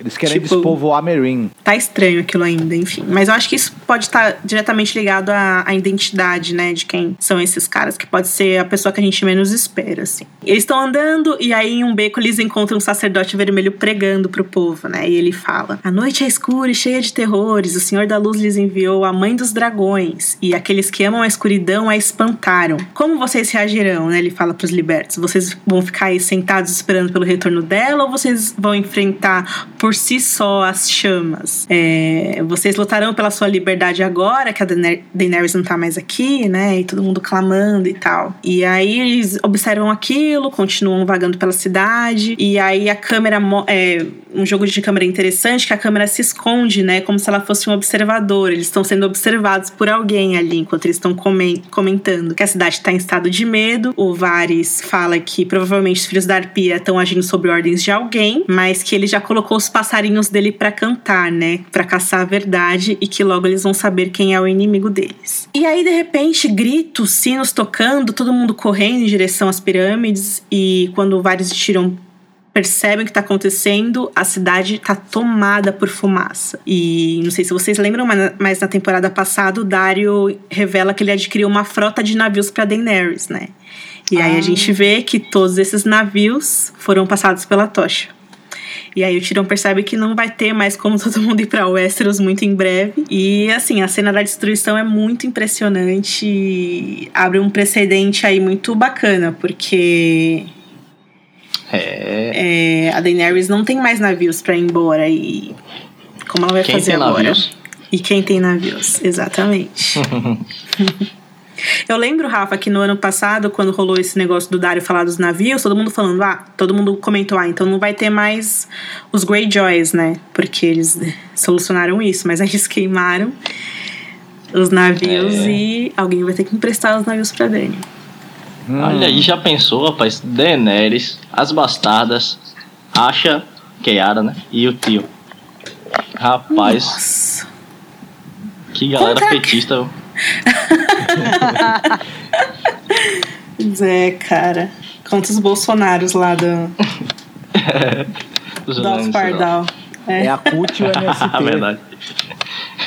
Mas é, eu acho que essa cena serve para abrir esse precedente aí. Além de muito bonito, eu gostei muito da, da sequência que mostra, né, a fumaça, ah, tá. o fogo e tal, as pessoas correndo, achei muito bonito, um dos a melhores trabalhos foi CGI. perfeita.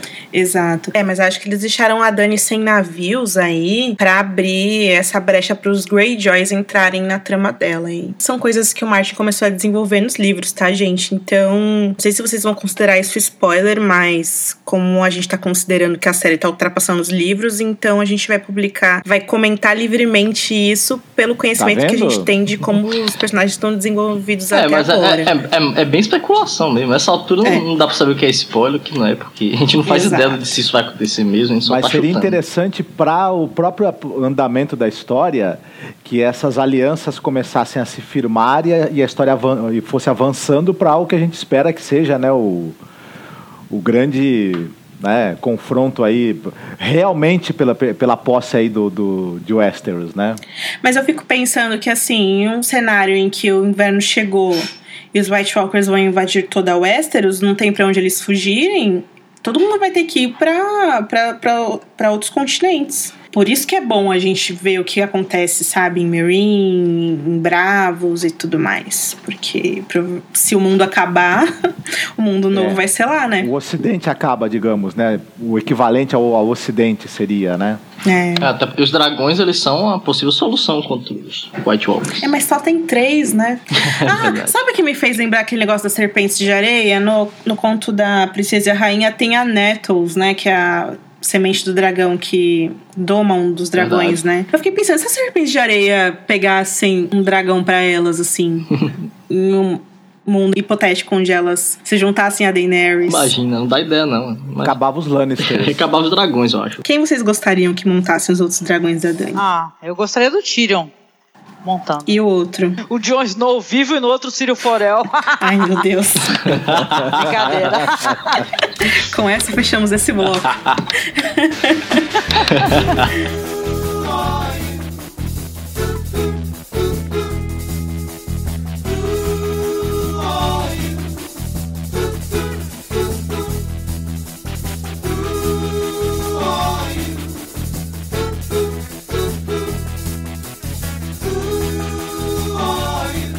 Não, só um segundo porque tem que tocar. Uh, Ario.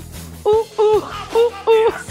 Porque esse, esse, é totalmente, né, cara? Tem que tocar. Eu já imagino a cena assim.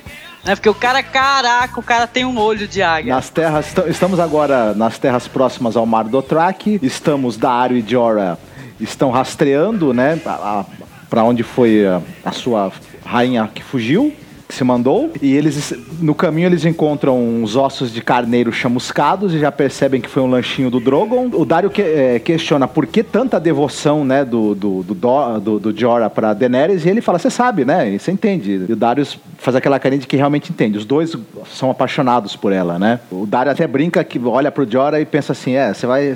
Você sou eu mais velho, né? Parece que os dois gostariam muito de, de, de, de envelhecer ali, né? Ver a Dani ser rainha, go governar e poderem demonstrar o amor deles por ela, nem que seja como, como vassalos. O Jora para, puxa seu bracelete e vê que a escama gris está espalhando maravilhosamente pelo braço dele, ele já, já sabe que ele não vai ver, não vai envelhecer ao lado dela, com certeza. E nesse, em seguida ele, eles percebem ali que tem um padrão, né, no, na, no, no, mato, feito pelo, pelas patas dos cavalos dos Dothrakis que estavam ali, e o Jorah, num, no, no meio de, de, um mato que, a, que tá pelo menos meio metro de altura, ele dá um, no jogo de vista, ele acha o anel deixado pela Dani. Isso foi pesado, né?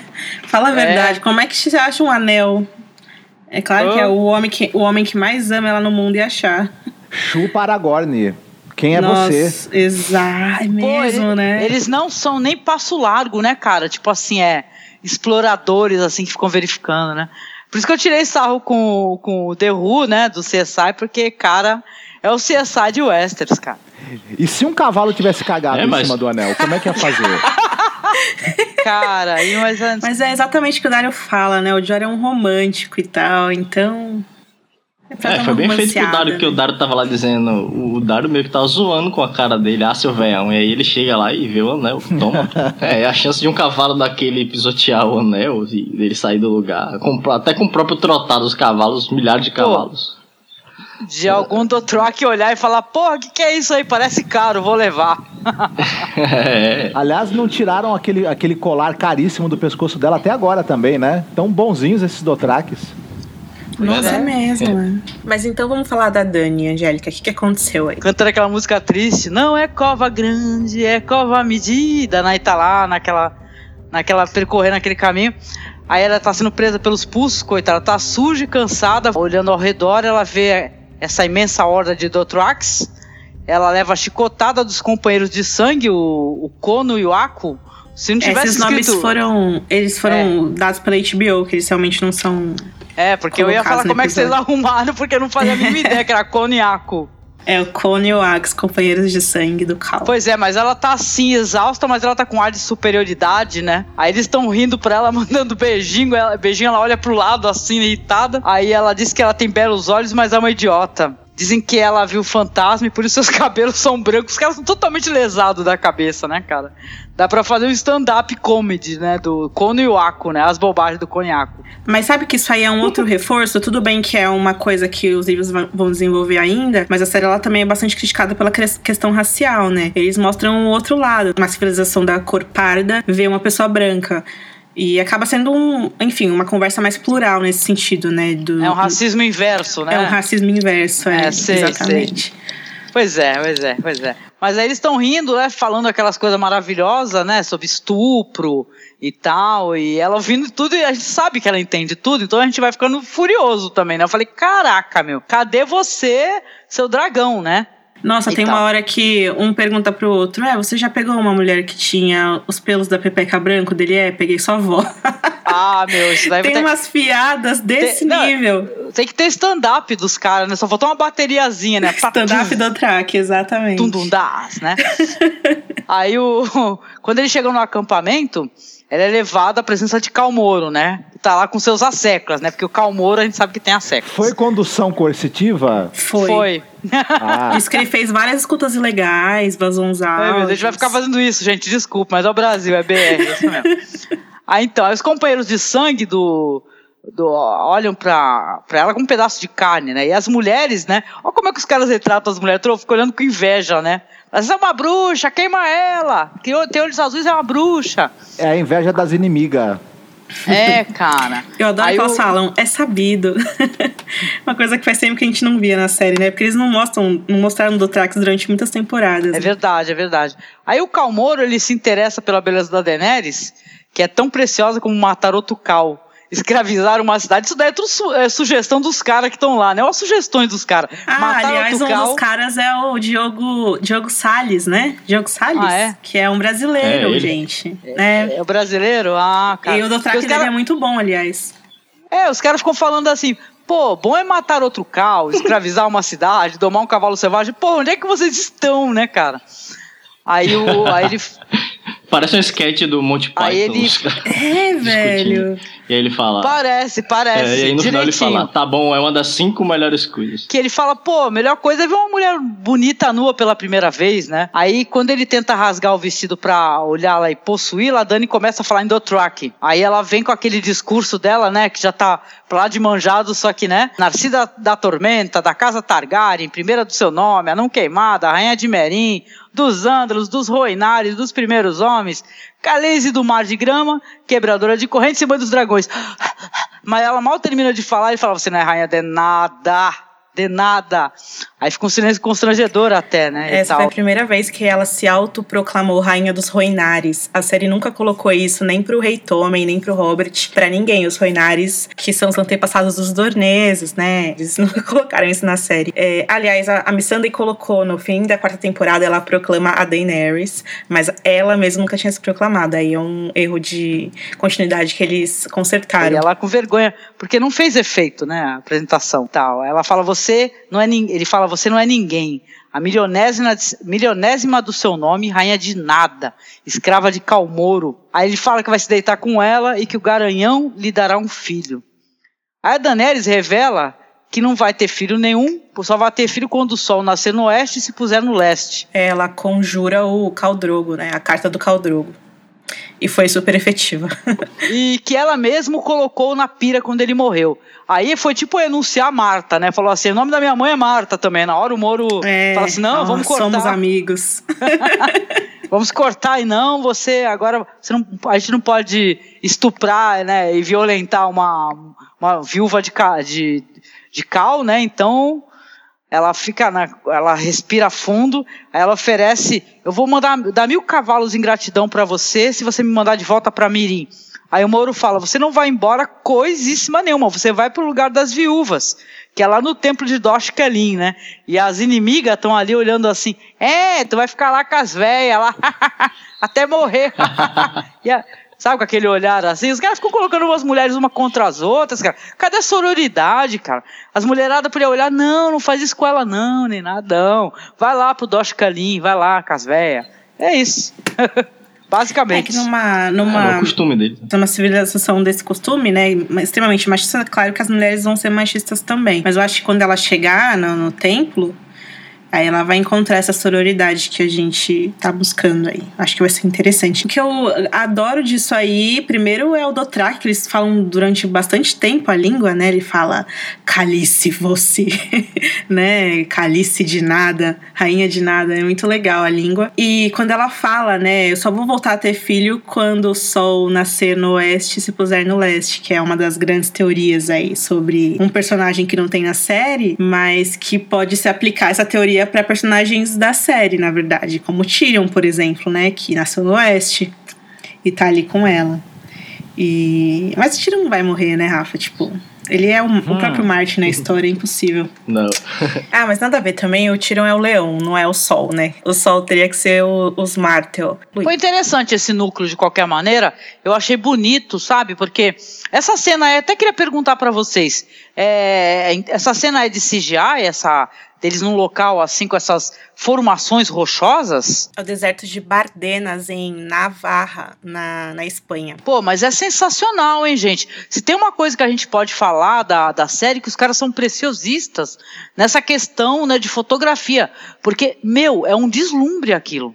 Eu olhei e falei, caraca, os caras eles providenciam é, filmagem para ter essa visão, né? Para a gente conseguir ver, olha só que espetacular, né? Que é esse mundo que a gente vive, né?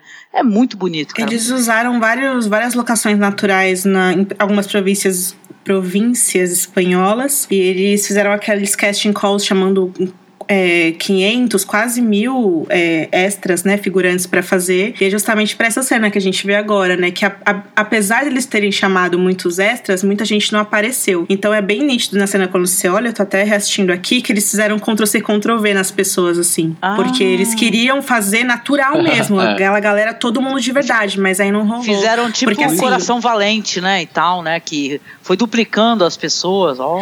É, até Por porque para você ser tanto o irmão gêmeo para ser é, figurante do track, você tem que ter o tipo físico, né? Você tem que ser moreno ou negro, e você tem que ser alto e forte, magro. Então é difícil, né? Achar ainda mais essas cidadezinhas, né? Na, que não tem ninguém, que são um monte de deserto, né? Mas, cara, pesado, né? Daenerys com esses Dothraques aí. Esses Dothraki, né, cara, é foda. Tudo bem que a gente simpatizava com os Dothraki por causa da trajetória dela, né?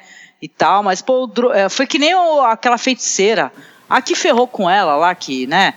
Esqueci o nome dela, Miri, Miri Mazdur, né?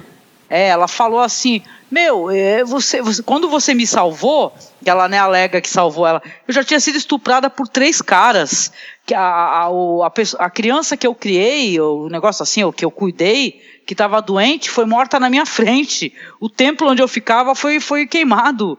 Entendeu? E você fala que tá, você vai parir o garinhão que vai montar o mundo, um negócio assim porra, vamos sumir que essa porra é já, né, cara? De certa maneira, você acaba concordando, porque, meu, olha só como é que é a, a o jeito dos caras, né? São tipo é, mongóis, né? Um negócio assim, né? É, Seriam na história, né? O, o, o paralelo. Unos, né? Cara, sensacional, mas é, é, são terríveis. Maus feito pica-pau, né, meu? Pra quem não lembra, a Angélica tá com a memória boa em relação à primeira temporada. Ele cita que o Garanhão vai dar um filho para eles, né? Se ele transar com a Daenerys. O Garanhão é o deus cavalo, né? Da cultura do Trek. Há muito tempo que a gente não, não ouvia isso, vale a pena lembrar a Daenerys tá ferrada, velho. Eu queria tentar projetar, assim, o que que ela vai fazer nesse núcleo. É claro que em algum momento o Drogon vai chegar e vai queimar todo mundo. É, Drogon ex machina. É. Me irrita um pouco o fato dele não estar tá com ela, porque ele devia estar. Tá, ela tá em perigo, ele fica lá, tipo, dormindo, sabe? É, meu, Se tá queimando o carneiro. O Cal... Se ela matar o Cal Moro, ela se torna um novo Cal? Infelizmente não. Eu quero porque... saber se ela, se ela matar o Calmouros, quem ganha é o Aécio. Centro-Oeste. eu, eu, tenho uma teoria, eu tenho uma teoria, cara, que é assim, deve ser errada porque o pessoal dá minhas teorias zoadas, né?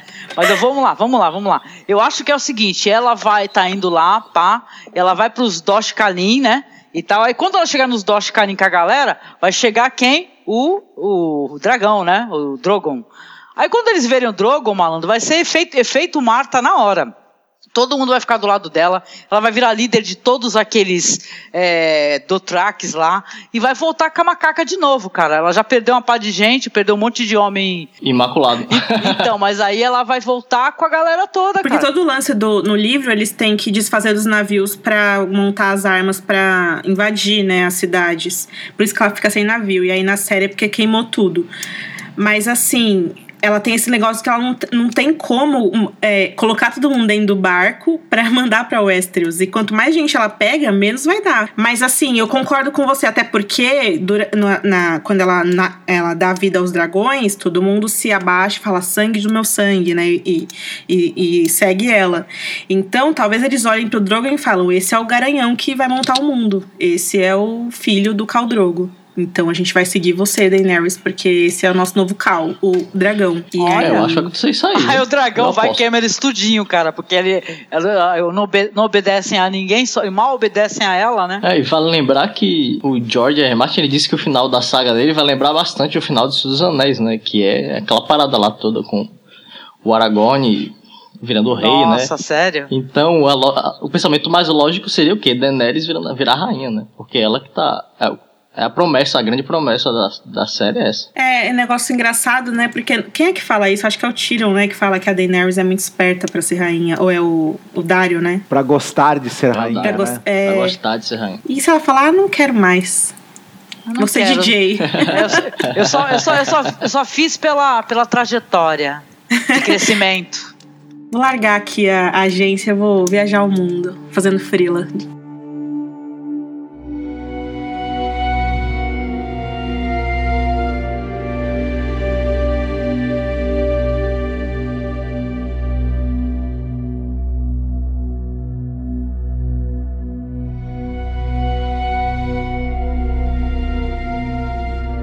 Bravos. É, em Bravos, a gente vê a área cega lá, mendigando nas ruas, né? Pedindo dinheiro. Só duas moedinhas, coitado. Ninguém sente pena da guria cega. É, sem conseguir enxergar, ela escuta com atenção, né? O que, os, o que as pessoas, os pedestres ali estão falando. E eles estão comentando, inclusive, sobre a morte do, do Mary Trent, né? Um dos caras fala que não vai mais voltar lá no bordel, porque o o guarda real morreu lá e tal. E aí aparece a criança abandonada, que de criança e abandonada não tem nada, né? Dá um pau nela, né? Dá um pau na área, literalmente. A área apanha pra caramba, né? Dizendo que não consegue ver a criança abandonada fala, tipo, ah, isso não é problema meu, se vira aí. E aí é basicamente isso. Tipo, ela chega lá, bate na guria e fala, ah, até amanhã.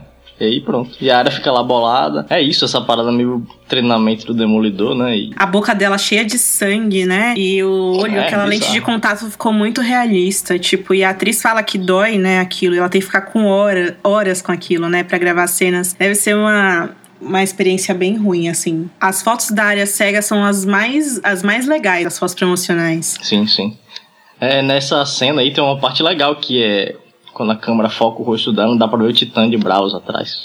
Bem interessante. Ah, é, muito Mas bom. é bem. É, é bem curtinha mesmo, é só meio que pra mostrar onde é que a área tá, né? Depois de tudo que aconteceu. Mas, mas sabe que é legal isso que a gente não falou ainda? A, as, toda a cenografia da cena, é, agora eles filmaram Girona, né? Bravos e Porto Real. Todas as cenas dessa cidade espanhola é chamada Girona. Que, assim, são umas, umas locações muito legais, aquelas escadas, né? E o clima bem úmido, assim. É, eu achei muito bonito. E a gente ainda vai ver bastante Girona nas locações de Porto Real. A que a gente viu nesse episódio em específico específico era a Croácia, ainda foi a única cena que eles gravaram lá, que foi a Cersei recebendo a Marcela, porque tinha que usar o porto, o mesmo porto que eles usaram lá na segunda temporada. E eu tô bem animada para ver o que eles fizeram aí.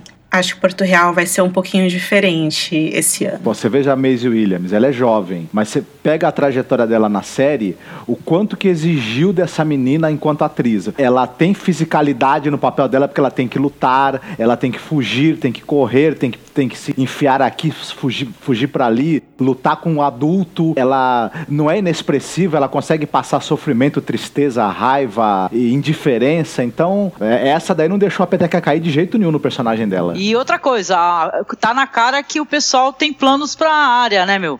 Porque senão a, a, essa garota abandonada aí, sei lá o nome dela, ela não ia lá pra dar porrada na menina ceguinha, né, cara? Que você ia pegar mal doidado, né?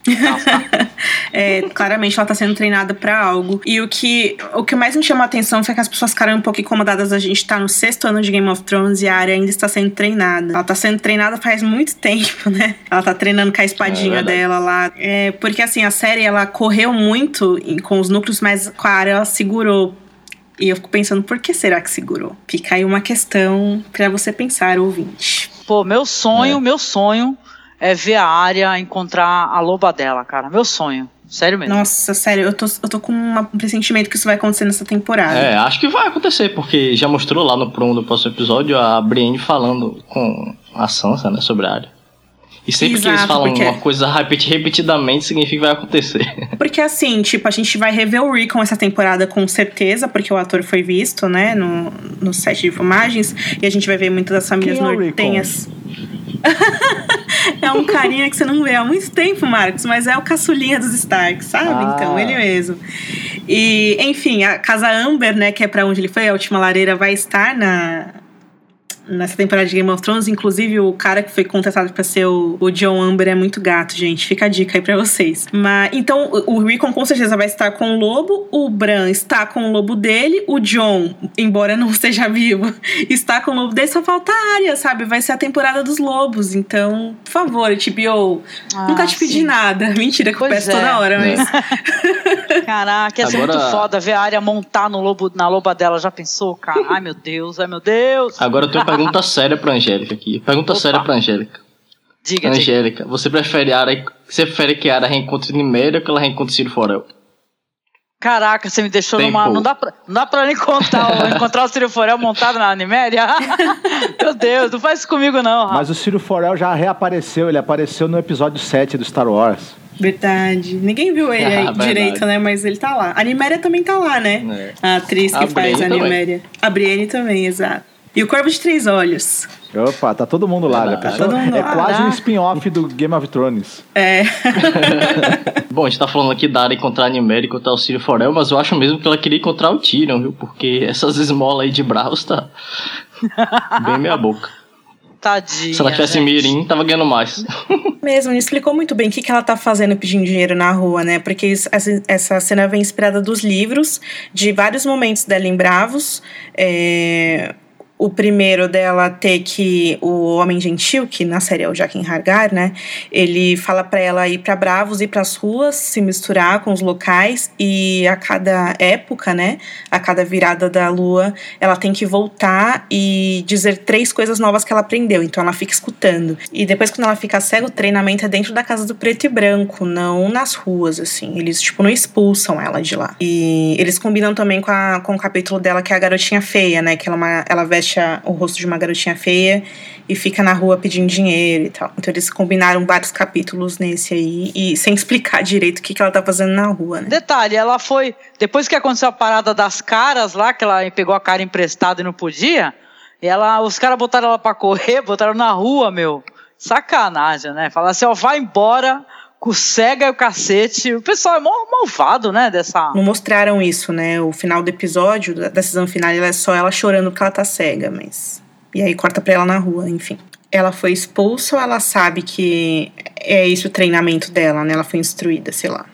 Ficou faltando uma cena, eu acho. Aí vai a outra mexer a cega de bolacha, né? Mas, pô, não dá, cara, não dá. Eu não aguento ver o pessoal do Stark sofrer, gente. Sério mesmo.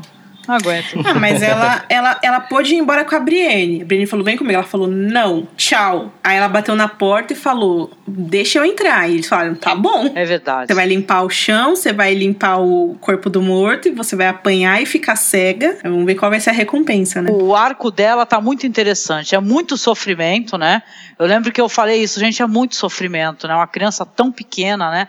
Criança vê o pai ser, ser decapitado, a criança foge é, com, com pessoas que em direção à muralha, pessoas de né, personalidade questionável, agressivas, é atacada, foge novamente. Nossa, é muito sofrimento, gente. Se essa daí não virar santa área, eu não digo nada. Tem toda coisa que a gente falou até nos podcasts, né? O Felipe Billy sempre muito apurado, né? Que o, o Martin diz numa entrevista que quando ele escreve a área, ele tem inspiração naquelas crianças soldado da África e tal. Então, tipo, na verdade, a área tem tudo para dar errado, né? Não certo. É, assistam Mas... I Beasts of No Nation, né? Pra ter Netflix, uma... né? Muito bom. É, uma referência boa.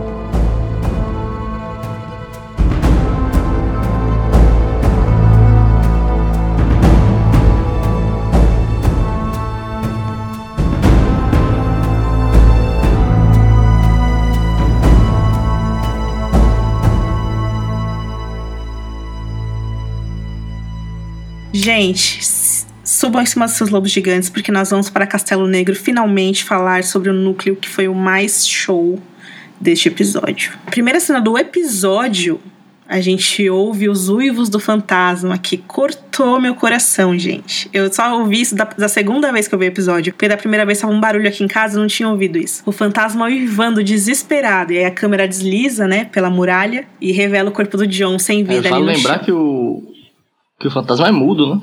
Então, ele meio que sentiu ali a parada do John. E, pelo menos nos livros ele é mudo. Eu não lembro se na série ele já chegou a uivar alguma vez. É, ele chora. Lembra daquela cena da quarta temporada? Que ele encontra o verão e ele tá dentro da gaiola chorando, aí o verão encontra ele, só que era uma era uma armadilha, né? Os amotinados da patrulha que estão na casa do Craster, é assim que eles é, sequestram o Bran e a Mera. Mas realmente o, o fantasma é mudo nos livros. Aqui é uma cena da quarta temporada, no episódio Old Keeper. O fantasma ele late muito alto e chora muito alto. Ele tá com sede, né? Ele quer que o Bran, que tá dentro do verão, encontre ele.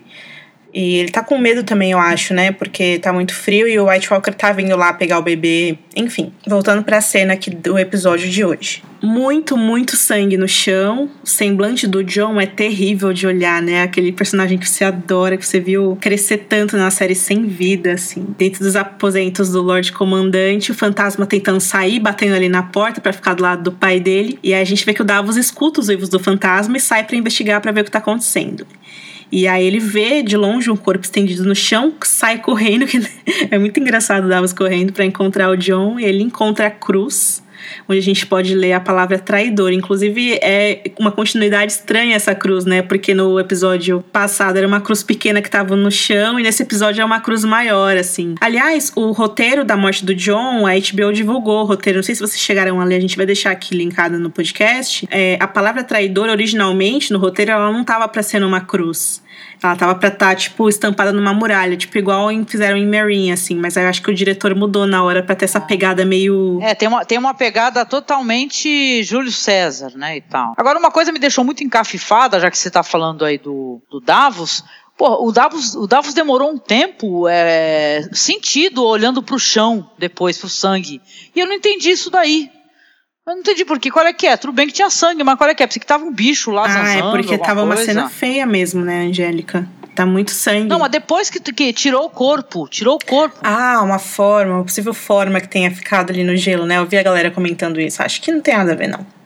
A galera viu o dragão, viu o lobo, viu. Eu já fiquei conjecturando que até alguma coisa ali, sei lá, o sangue ia voltar pro corpo dele, tipo Exterminador do Futuro, sei lá. Eu acho que não, acho assim. que não. Mas enfim, o Davos chega lá, aí os outros patrulheiros correm ao encontro dele, preocupados, né? Porque o fantasma começa a uivar e os outros patrulheiros que estão dormindo no castelo acordam lá e vê o que tá acontecendo. Aí o Ed Doloroso sem acreditar, né, naquilo, aí o Davos ordena que o corpo seja levado para dentro, ele fica observando como a Angélica falou, pensando, né? Que porra é essa? Aquele sangue no chão. Aí dentro dos aposentos do Davos, o Ed Doloroso choroso, né? Contemplando o corpo do comandante dele, que eles estendem sobre uma mesa. E ele cerra os olhos do John, com ódio no coração. Ele fala, né?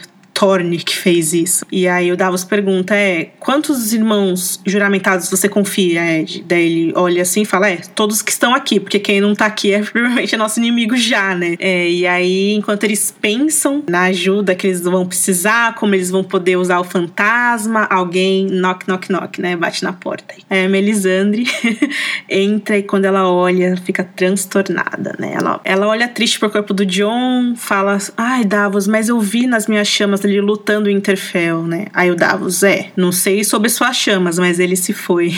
é engraçado porque ela fala isso mesmo depois que Stannis morreu. É claro que a gente vê que ela tá em conflito com isso, a última cena do episódio mostra isso. Mas até o Davos, ele não é. Ele é razoável com ela nesse sentido, né? Porque se eu fosse ele, eu falava, ah, vai pra puta que pariu com essas suas chamas. Você não sabe de porra é, nenhuma. Eu achei ele super educadinho também, falando com ela, assim.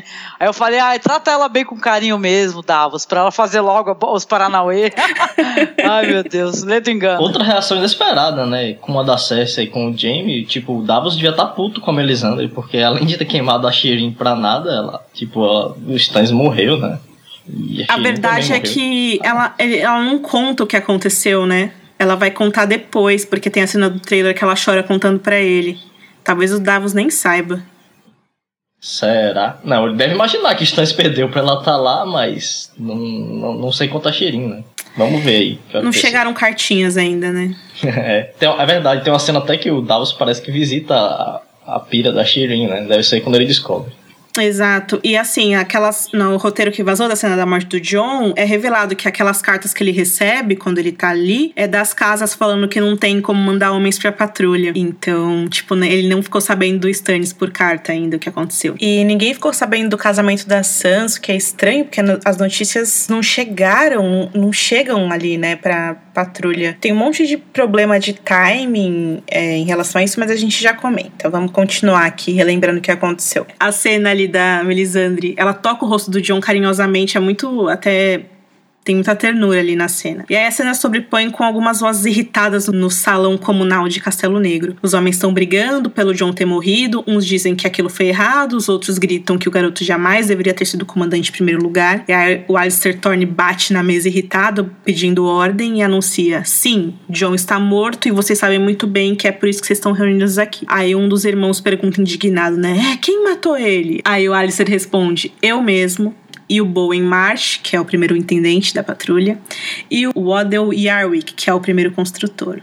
E outros oficiais também. Todos nos juntamos e matamos o seu querido comandante. E aí a esmagadora maioria dos homens começam a gritar em desaprovação: assassinos, traidores! Porque muitos deles, inclusive, estavam com John em Hardhome e viu, viram o que aconteceu e compreendem a importância do trabalho que o John estava fazendo, né? Embora a verdade seja dita, o John a série fez um negócio muito estranho com os selvagens, porque o John passou os selvagens pela muralha e deixou os selvagens ficarem livres, sem nenhuma supervisão.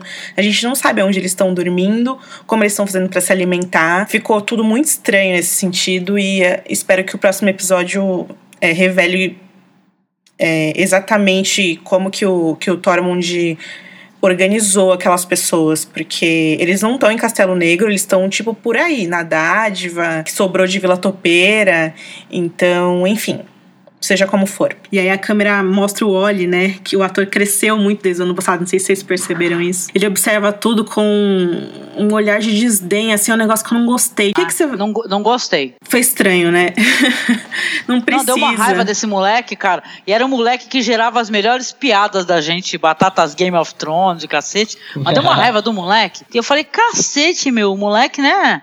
Sabe, num, sei lá, uma vendetta, né, de vingança do cacete. Pois é, estranho demais. Que raiva é essa que ele tinha do John, cara? O John largou os selvagens lá. Nos livros o John supervisiona, coloca alguns dentro da patrulha, é diferente. E do ponto de vista do Wally, que não viu, o White Walker, não viu nada, o, o John feriu a memória dos pais dele, né? Mas nos livros não tem o Oli, nos livros tem outra situação, que é os selvagens querendo entrar para patrulha, a briga pela comida, porque o inverno tá chegando e não tem comida mais, que é a briga por comida entre os selvagens e os patrulheiros, que é a questão das mulheres que estão na patrulha, que elas começam a ser abusadas pelos patrulheiros, e aí tem a questão do John querer salvar a área que alegadamente se casou com Ramsay. Na série as coisas mudaram assim consideravelmente. Mas de volta para cena lá na, no salão, da série, é quando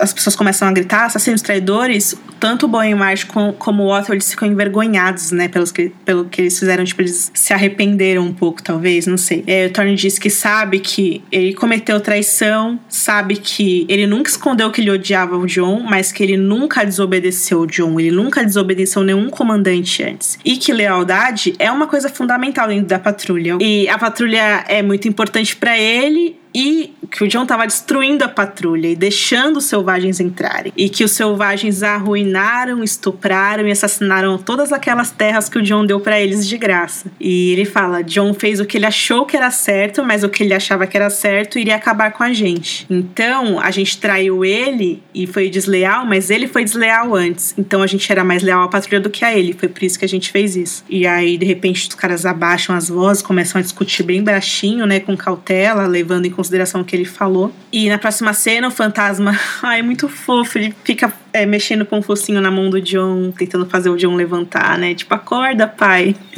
É muito é. triste, cara. Olha, sobre o que eu falei do fantasma ser mudo, eu não tenho certeza se ele é mudo mesmo. Eu sei que ele é referido nos livros como o lobo quieto. Né? Eu não sei nem se existe esse negócio de lobo mudo mesmo. Mas ele. Não sei se ele é mudo mesmo ou se ele simplesmente não faz barulho. Não escolhe não fazer barulho. Inclusive, uma das razões dele ter recebido o nome fantasma é isso. É só pra corrigir, só pra completar mesmo. É, o fantasma é todo esquisito. Ele é branco, ele tem o olho igual da árvore coração. é, ele, é, ele, ele é um lobo especial. E aí o Davos avisa ali que o Thorne provavelmente já percebeu que ele não tá lá, nem o Ed Doloroso, nem nenhum dos homens que estão ali com o John, e que ele vai dar falta deles em breve. E aí o Ed meio que sem paciência, né? Fala que quer sair logo para matar os traidores, vai morrer se for preciso, não tá nem aí. E o Davos pede ali cautela, fala que não são os únicos que devem a vida ao John, e daí eles se olham e falam: Ah, é, realmente, tem mais gente aqui que deve a vida ao John. Né? E aí o Ed, entendendo que o, que o Davos quis dizer, sai rapidamente em busca disso. A gente sabe que ele tá falando dos selvagens. Estamos chegando no final do episódio, né? O dia já amanheceu. É, a gente vê é, bestas apontados para a porta dos aposentos dos Sordavos. A gente vê né, que o Alicer Thorne, o Bowen e o Otel, que eu também só sei o nome porque eu li aqui, só conheço do Alicer. Eles batem numa, na porta, né? Aí o fantasma já começa a rosnar e se prepara para sua carnificina. Aí do lado de fora o Alicer promete anistia, né?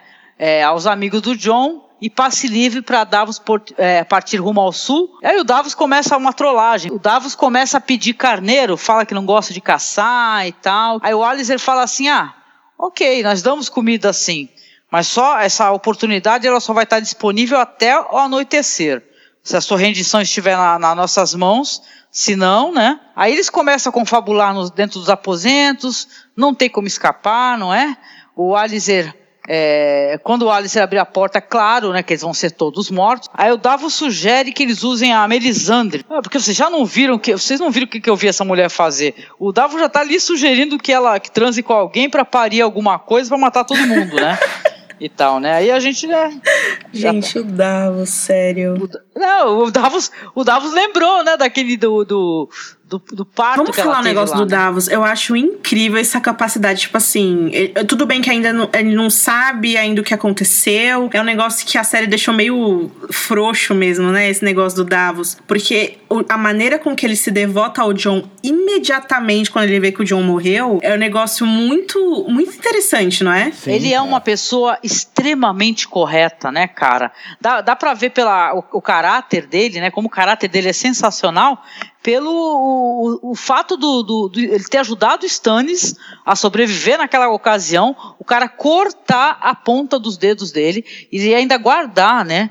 Aquilo num saquinho para recordar ele da, da, do motivo disso. É, porra. Ele seguiu é. esse tempo todo como com o rei, o rei cansado, né? Como diz Urs Bolton. E agora, imediatamente ele falou: Ah, o John morreu, então vamos, né, guardar o corpo do John desses caras que não são tantos. Eles contam 40, né? Porque por causa da batalha que rolou na, na quarta temporada, muitos homens morreram. É, é até é, uma coisa a se pensar: por que guardar o corpo do é, John, né? Para o pessoal poder manipular a expectativa do, do do espectador. Ora, não, porque, né? veja bem, se ele já está morto realmente, se ele está morto, não há o que fazer. Olha, eu sou, eu vou. Quem, quem quer fugir, foge, se manda, ou treta de uma vez. O Davos, né, ele, ele compra essa briga, é legal, e a gente também está ansioso, porque a gente quer ver o desfecho disso, né? Só manter as nossas esperanças ali perto da gente.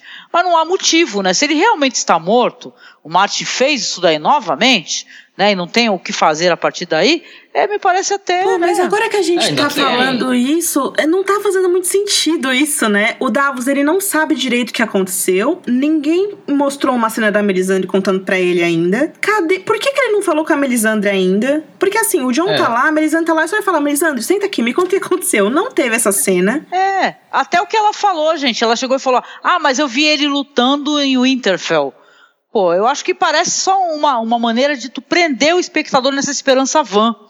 Eu, me parece, assim, se for, porque se for isso. Eu acho que né? não é tão van assim, não. Mas é, mas é uma forma de manipular é, eu acho que não é esperança tão van assim, porque, pô, se a gente pensar bem, a primeira regra na muralha é qual? O cara morre e você queima o corpo dele, né? Porque ele pode voltar. Justamente, ninguém, ninguém sequer cogitou a hipótese de queimar o corpo do John ainda, é porque ele vai voltar, né? Obviamente. É. E até meio falho, né? Porque os caras mataram o John e largaram o corpo dele lá, porra. Qual é a primeira regra? Tipo, é queimar. É queimar. Né? Tipo, um é, toda a história tá estranha porque na, na cena original o Davos não tá lá. É a Melisandre que tá lá e o Stannis tá vivo, a Sharon tá viva, então não tem nada disso. E aí o senso de urgência, eles usaram o personagem do Davos para fazer isso, mas ficou muitas pontas soltas. Assim, mas assim, é legal que você falou sobre esse negócio que a Melisandre disse, que viu que ele, ele na Batalha de Winterfell. Se a gente juntar com a temporada passada, ela fala que. O que ela fala pro Stannis é: eu vi os estandartes Bolton na, na neve e eu me vi caminhando pelas ameias de Winterfell. E agora ela fala: Eu vi o Jon Snow da batalha. Então, é provável que tudo isso aconteça. Verdade. Ah, é, a minha esperança morreu. Para mim, essa visão que ela teve aí no fogo, ela estava sem óculos, porque não tinha inventado ainda. Tanto que depois você vai ver, né, como é que é a situação dela. Não tinha óculos, ela viu tudo, né? Ela viu uma Ai, sombra Angélica, torta não, e mas tem as batalhas do trailer, tem o Jon Snow que foi visto lá na, nas filmagens. Ela tá falhando nas interpretações. É, as visões dela estão corretas, só que ela, na hora de interpretar, ela, ela não tem todos os elementos e ela falha na hora de interpretar as visões que Deus dá. Só que elas vão se cumprir, né? Só que isso aí vai brincando com a expectativa da gente, o que é também interessante de certa maneira. Você tem uma profetisa que ela não enxerga quadro completo, ela só enxerga partes, né? Mas vamos continuar, né? Vamos lá. Aí a gente vai, né? Estamos lá todos ansiosos, eu torcendo miseravelmente pela Melisandre, que eu xinguei muitas vezes, mas muitas vezes. Então aí ela, a gente vê ela nos aposentos dela e ela está se aquecendo numa lareira, ela está observando as próprias mãos, apertando as mãos triste, assim. Ela olha para sua mesa, cheia de poções, vinho, Avon, Natura, um monte de marcas famosas de, de né? de, de tratamento, né? A galera usou muitos produtos Ivone da mãe do Cris. Ah, que é aquela, aquele creme para rugas. Aí então ela, ela olha pro espelho, né? E tal, aí bem devagar ela começa a abrir o vestido. Aí eu falei, eita, lá vai. Aí, com tristeza, ela fecha os olhos, tira o colar do rubi, de rubi que ele estava, né? A pedra estava é, brilhando, né, incandescente, aí quando ela tira se apaga. Aí a câmera mostra um frasco, uma poção, mas aí é, mostra o espelho. Onde tá, a gente está vendo aquele reflexo de uma mulher bonita, antes a gente vê uma, uma criatura que eu pensei que era tipo filme de terror, cara. Aí a gente vê assim sendo refletida. Aí a gente vê a, a em sua verdadeira forma. E essa daí eu sou obrigado a assumir que eu não esperaria. Ela quase sem cabelo, uma pele enrugada, seu olhar distante, um corpo, né, um corpo velho, bem velho, se contorce. Inclusive, eu queria dizer que eu achei meio bizarro que os caras deixaram ela nessa situação e ficou meio posado isso daí, sabe? Como tipo assim, bate, bate a foto aí. Mas isso posição. tem um, uma explicação, né? Porque eles usaram a mesma técnica que eles usaram na caminhada da Cersei. Então, a Carissa Van Houten, ela usou maquiagem mesmo e peruca mesmo. E a parte de, do pescoço para baixo é uma dublê de corpo, uma senhora velha mesmo mesmo. E do pescoço Jura? pra cima é ela com maquiagem, sim. E aí eles ajeitaram com computação gráfica. Porque, não, eu, eu acho uma coisa, aliás, eu não estou aqui ridicularizando o corpo nu feminino de uma idosa, que o corpo é o corpo, é carne, não é nada. É verdade. Então, nós somos isso, olhe para isso e lembre disso. Nossa, mas isso aí que Sabe você sempre. falou, isso aí que você falou é exatamente uma fala que a Melisandre fala na quarta temporada, no sétimo episódio, quando ela tira pela primeira vez o Rubi, ela conversa com a Celise, ela fala: "Isso aqui é apenas carne". Exatamente. A nossa carne, se nos for é, dada a dádiva de envelhecer, vamos envelhecer, e se não, a gente morre. Deixem de ser idiotas, por favor, né? Não, com certeza. Todo, mundo, todo mundo vai ser assim um dia. Não tem que ter. É, porque, porque, as pessoas ficaram tirando o sarro, né? E ridicularizando, e o corpo velho, ele também é maravilhoso, o corpo também, como o corpo jovem. Aí ela se vira lentamente, se dirige à cama, né? Você vê assim com muita dificuldade, se deita se cobre, né? E a câmera se esconde atrás da mesa. E os créditos, créditos sobem. E a gente tá aqui é muito puto. Que eu falei assim, caraca, minha senhora, a senhora foi dormir. Eu, na hora que eu vi ela velhinha, eu falei, pronto, todos os anos que, sei lá, que ela sobrou, faltou, foi tudo pro John agora, né? Eu falei, a próxima cena é John abrindo o olho. Então, não, né? Tipo uma troca. Em trama não, né? Nem isso. Ai, cara, eu tenho tantas coisas para falar sobre essa cena da Melisandre que eu não sei nem por onde começar, assim. Você vai falar o seguinte, eu sei que tu vai falar uma coisa que foi um grande debate, né, que eu vi na internet, que o pessoal começou a falar assim, ah, então a parada era o colar, né? Era o colar. Não, mas não era porque tem um momento que ela aparece nessa cena que você mencionou, ela aparece conversando com a Celise sem o colar. Então talvez isso daí viesse de quem? De, de Hilor? Entendeu? Um, um, outro poder, alguma poção. Isso que eu queria gostaria que tu elucidasse, tu que lê os livros, assim, tem mais embasamento. A gente até fez é. um post lá, né, no, no site. Sim, sim. É, tem essa questão do colar, porque ela apareceu no episódio 7, né, da quarta temporada, sem o colar e na forma, é, na forma que a gente conhece. Tipo, ela não virou uma velha decrépita. Há quem diga que a Celise estava vendo ela de verdade naquele momento, né? Mas como a Celise morreu, não, não tem como a gente saber. eu acho que não, eu acho que não, porque a Celise, ela é daquele jeito mesmo, tipo, conservadora e bem quadradona assim, então qualquer visão de uma mulher bonita nua ia desconcertar ela. Eu, eu acho, acho que se ela, ela visse a verdadeira Melisandre ali, ela fica bem mais assustada. Não, eu acho que ela viu a Melisandre como era, Aí ela falou pro agora Stannis, pode pegar aí que tu não sabe, não sabe o que tu tá fazendo. Porque tem essa cena, né? O Stannis tenta falar para ela e ela fala: "Não, não, tudo bem. Pode ficar com ela". Tem essa cena. É verdade. Mas é antes. é antes. Bom, tem essa questão do colar, porém a gente a, a, a minha opinião, pelo menos, é de que o colar seria uma forma de não de não seria é, a causa do feitiço, mas sim uma maneira de segurar ele por mais tempo, né? Eu acho que o feitiço, ele é... Ele vem da própria magia dela, do, do poder do deus dela, junto com as poções que ela toma, né? Inclusive, várias poções são focadas ali pela câmera.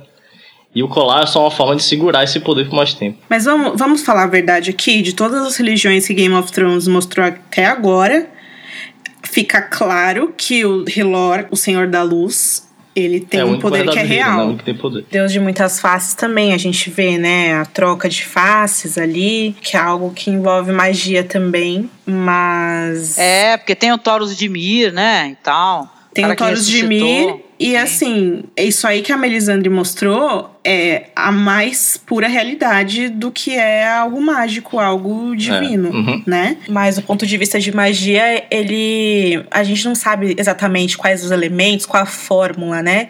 Se é que é algo matemático isso. Mas é, é shape-shifting, que acaba sendo a mesma coisa que a área e o, a galera da Casa do Preto e Branco faz, que é você enganar as pessoas com uma aparência que não é a sua. E é assustador pensar isso, porque é bizarro, assim. A Angélica ficou falando de quanto a cena é pousada, é esquisita, e eu fiquei fascinada pela, pelo esquisito da cena, de uma certa forma. Eu achei até bonito, assim, de um jeito triste, sabe, gente? O olhar dela, quando ela finalmente vê a aparência real dela e ela tá se olhando no espelho, é um olhar de uma melancolia muito, muito grande, né?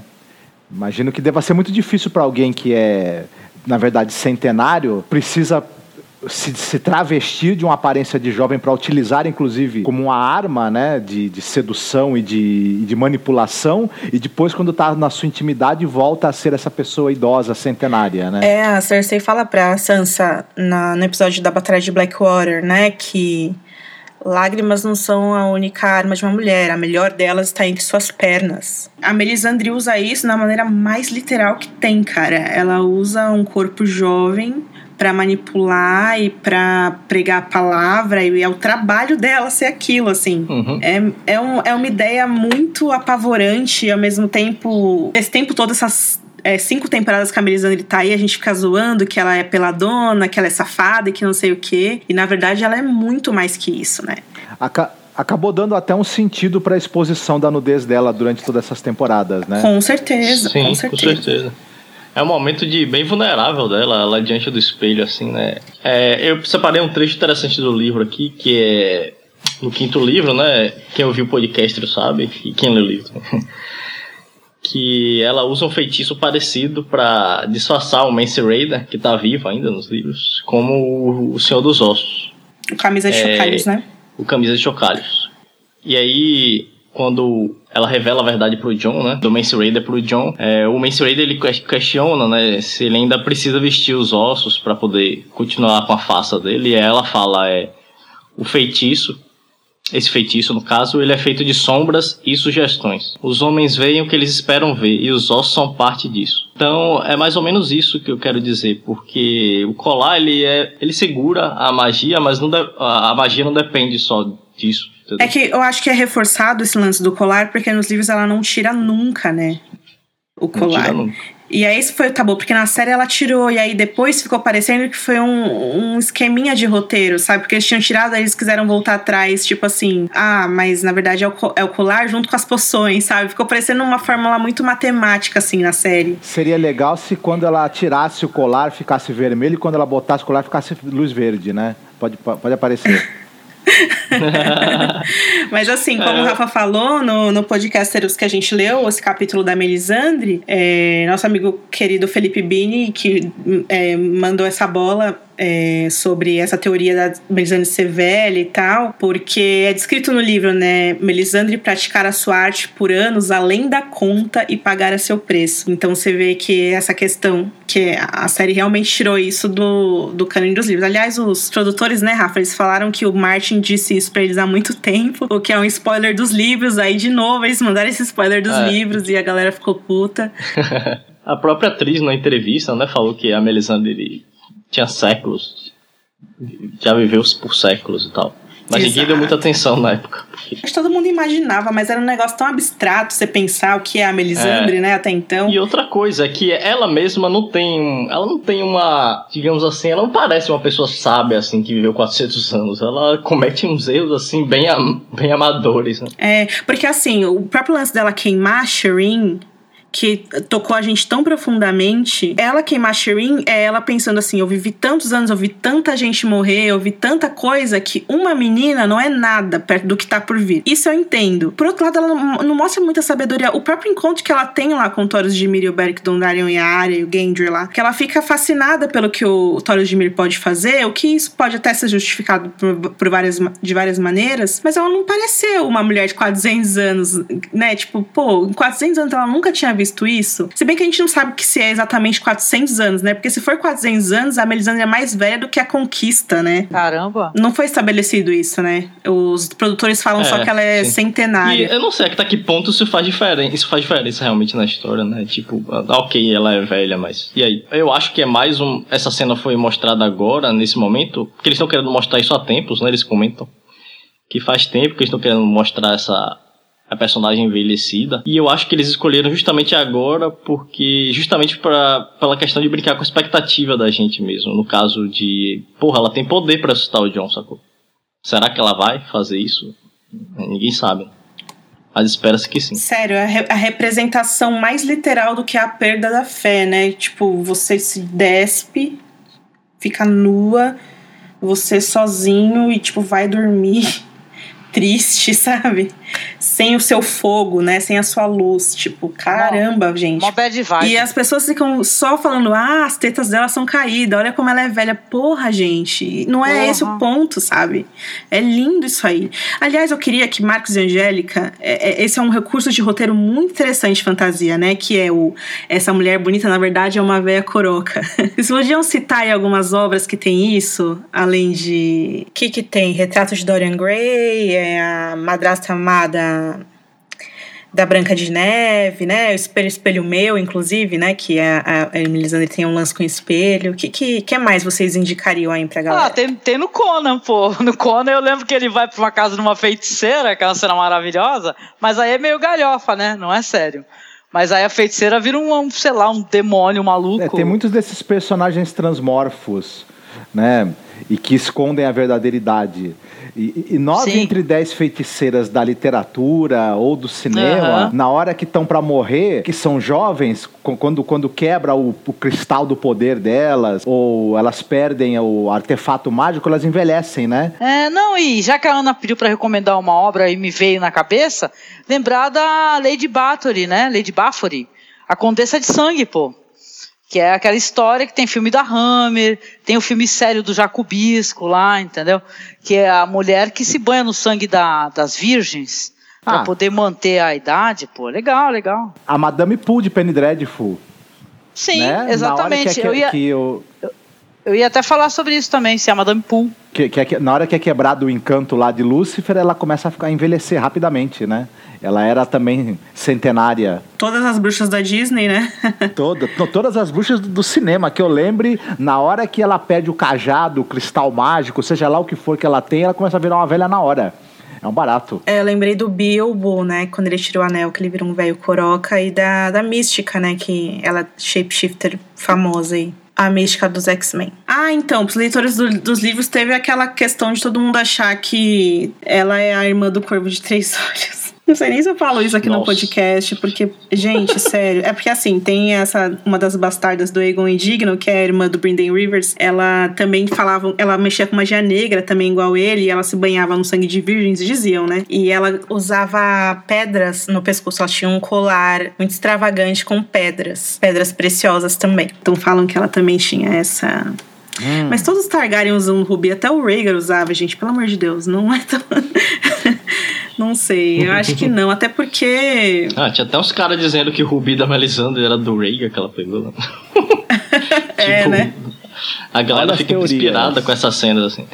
Mas assim, a questão dos livros é que a Melisandre, ela não, não precisa comer nem dormir, tem umas questões muito misteriosas, assim. Ela não tem memórias muito, muito recentes sabe? E ela também não é apegada a memórias e a nada, assim. O Martin só fez um ponto de vista dela, né? Que foi em A Dança. Então, tipo assim, ela é escrava, a gente sabe que ela era escrava, mas ela tem até flashbacks com isso, né? Sonhos com isso, mas ela não tem nenhuma tatuagem. Então, você já sabe que provavelmente o rosto que ela tá mostrando ali não é o verdadeiro dela, né? Porque assim, o lance do Beric Dondarrion é que, pelo menos nos livros, quando ele fala com a Arya, é que ele, ele meio que quando ele, ele é revivido, a vida dele é meio que apagada, vira uma nuvem de memórias, assim, sabe? Uma pessoa como a Melisandre, tanto se ela foi revivida várias vezes, ou se ela realmente é uma mulher centenária, que é algum tipo de magia que a gente não, não desconhece ainda, ela não tem memórias, é uma coisa estranha, sabe? Uma mulher velha desse, dessa maneira devia ter memórias, devia ter uma bagagem, né? E ela não tem, que é muito diferente do Corvo de Três Olhos, né? Que a gente vai conhecer que ele sim tem bagagem, tem memórias e. Uhum. Ah, eu, só que eu tenho a acrescentar que foi um do, das cenas finais de episódio mais fascinantes dos, das últimas temporadas, eu acho. Vamos para as notas, então, né? Já pra gente poder é. falar uhum. sobre isso propriamente. É, Angélica Hellish, que nota você dá para o primeiro episódio da sexta temporada de Game Opa, of Thrones? Eu vou dar uma nota 7. Não dou uma nota maior porque o John tá morto. Ainda, entendeu?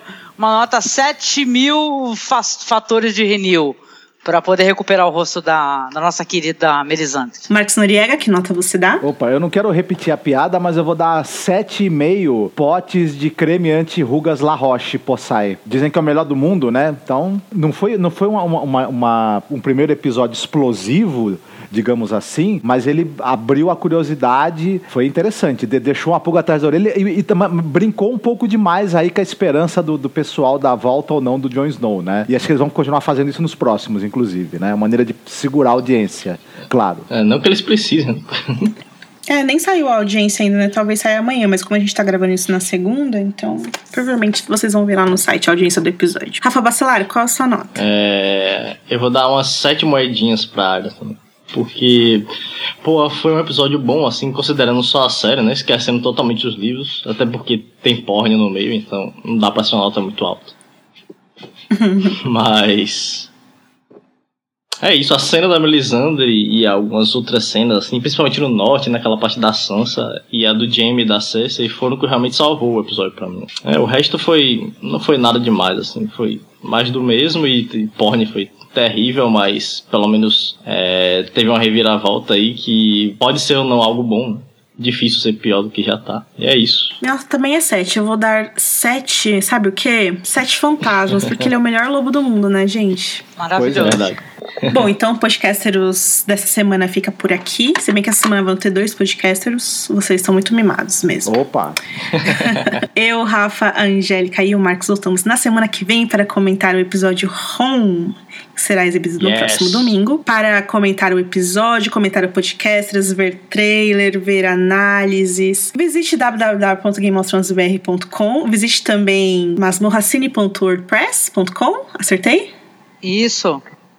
legal para conhecer o projeto da Angélica e do Marcos sobre cinema alternativo. Visite o iTunes, dê cinco estrelinhas pra gente, curta o Podcasters no Facebook, curta o Game of Thrones BR no Facebook. É, deixaremos os perfis dos nossos links nas redes sociais aqui para vocês falarem com a gente. E por favor, comentem. Eu sei que a gente deu muitas tarefas aqui, mas comentem na postagem deste é, podcast, porque a opinião de vocês é sempre muito, muito, muito importante para nós. Certo? Certeza. E para encerrar com chave de ouro, nossa Lady Angélica Hellish vai ler aqui pra gente um poema da Cecília Meirelles, muito belo, chamado Como se morre de velhice. Como se morre de velhice, ou de acidente, ou de doença? Morro, Senhor, de indiferença, da indiferença deste mundo, onde o que se sente e que se pensa não tem eco na ausência imensa. Já não se morre de velhice, nem de acidente, nem de doença, mas Senhor, só de indiferença. É isso, beijoca. Um beijo. Valeu, galera. Até a próxima. Tchau.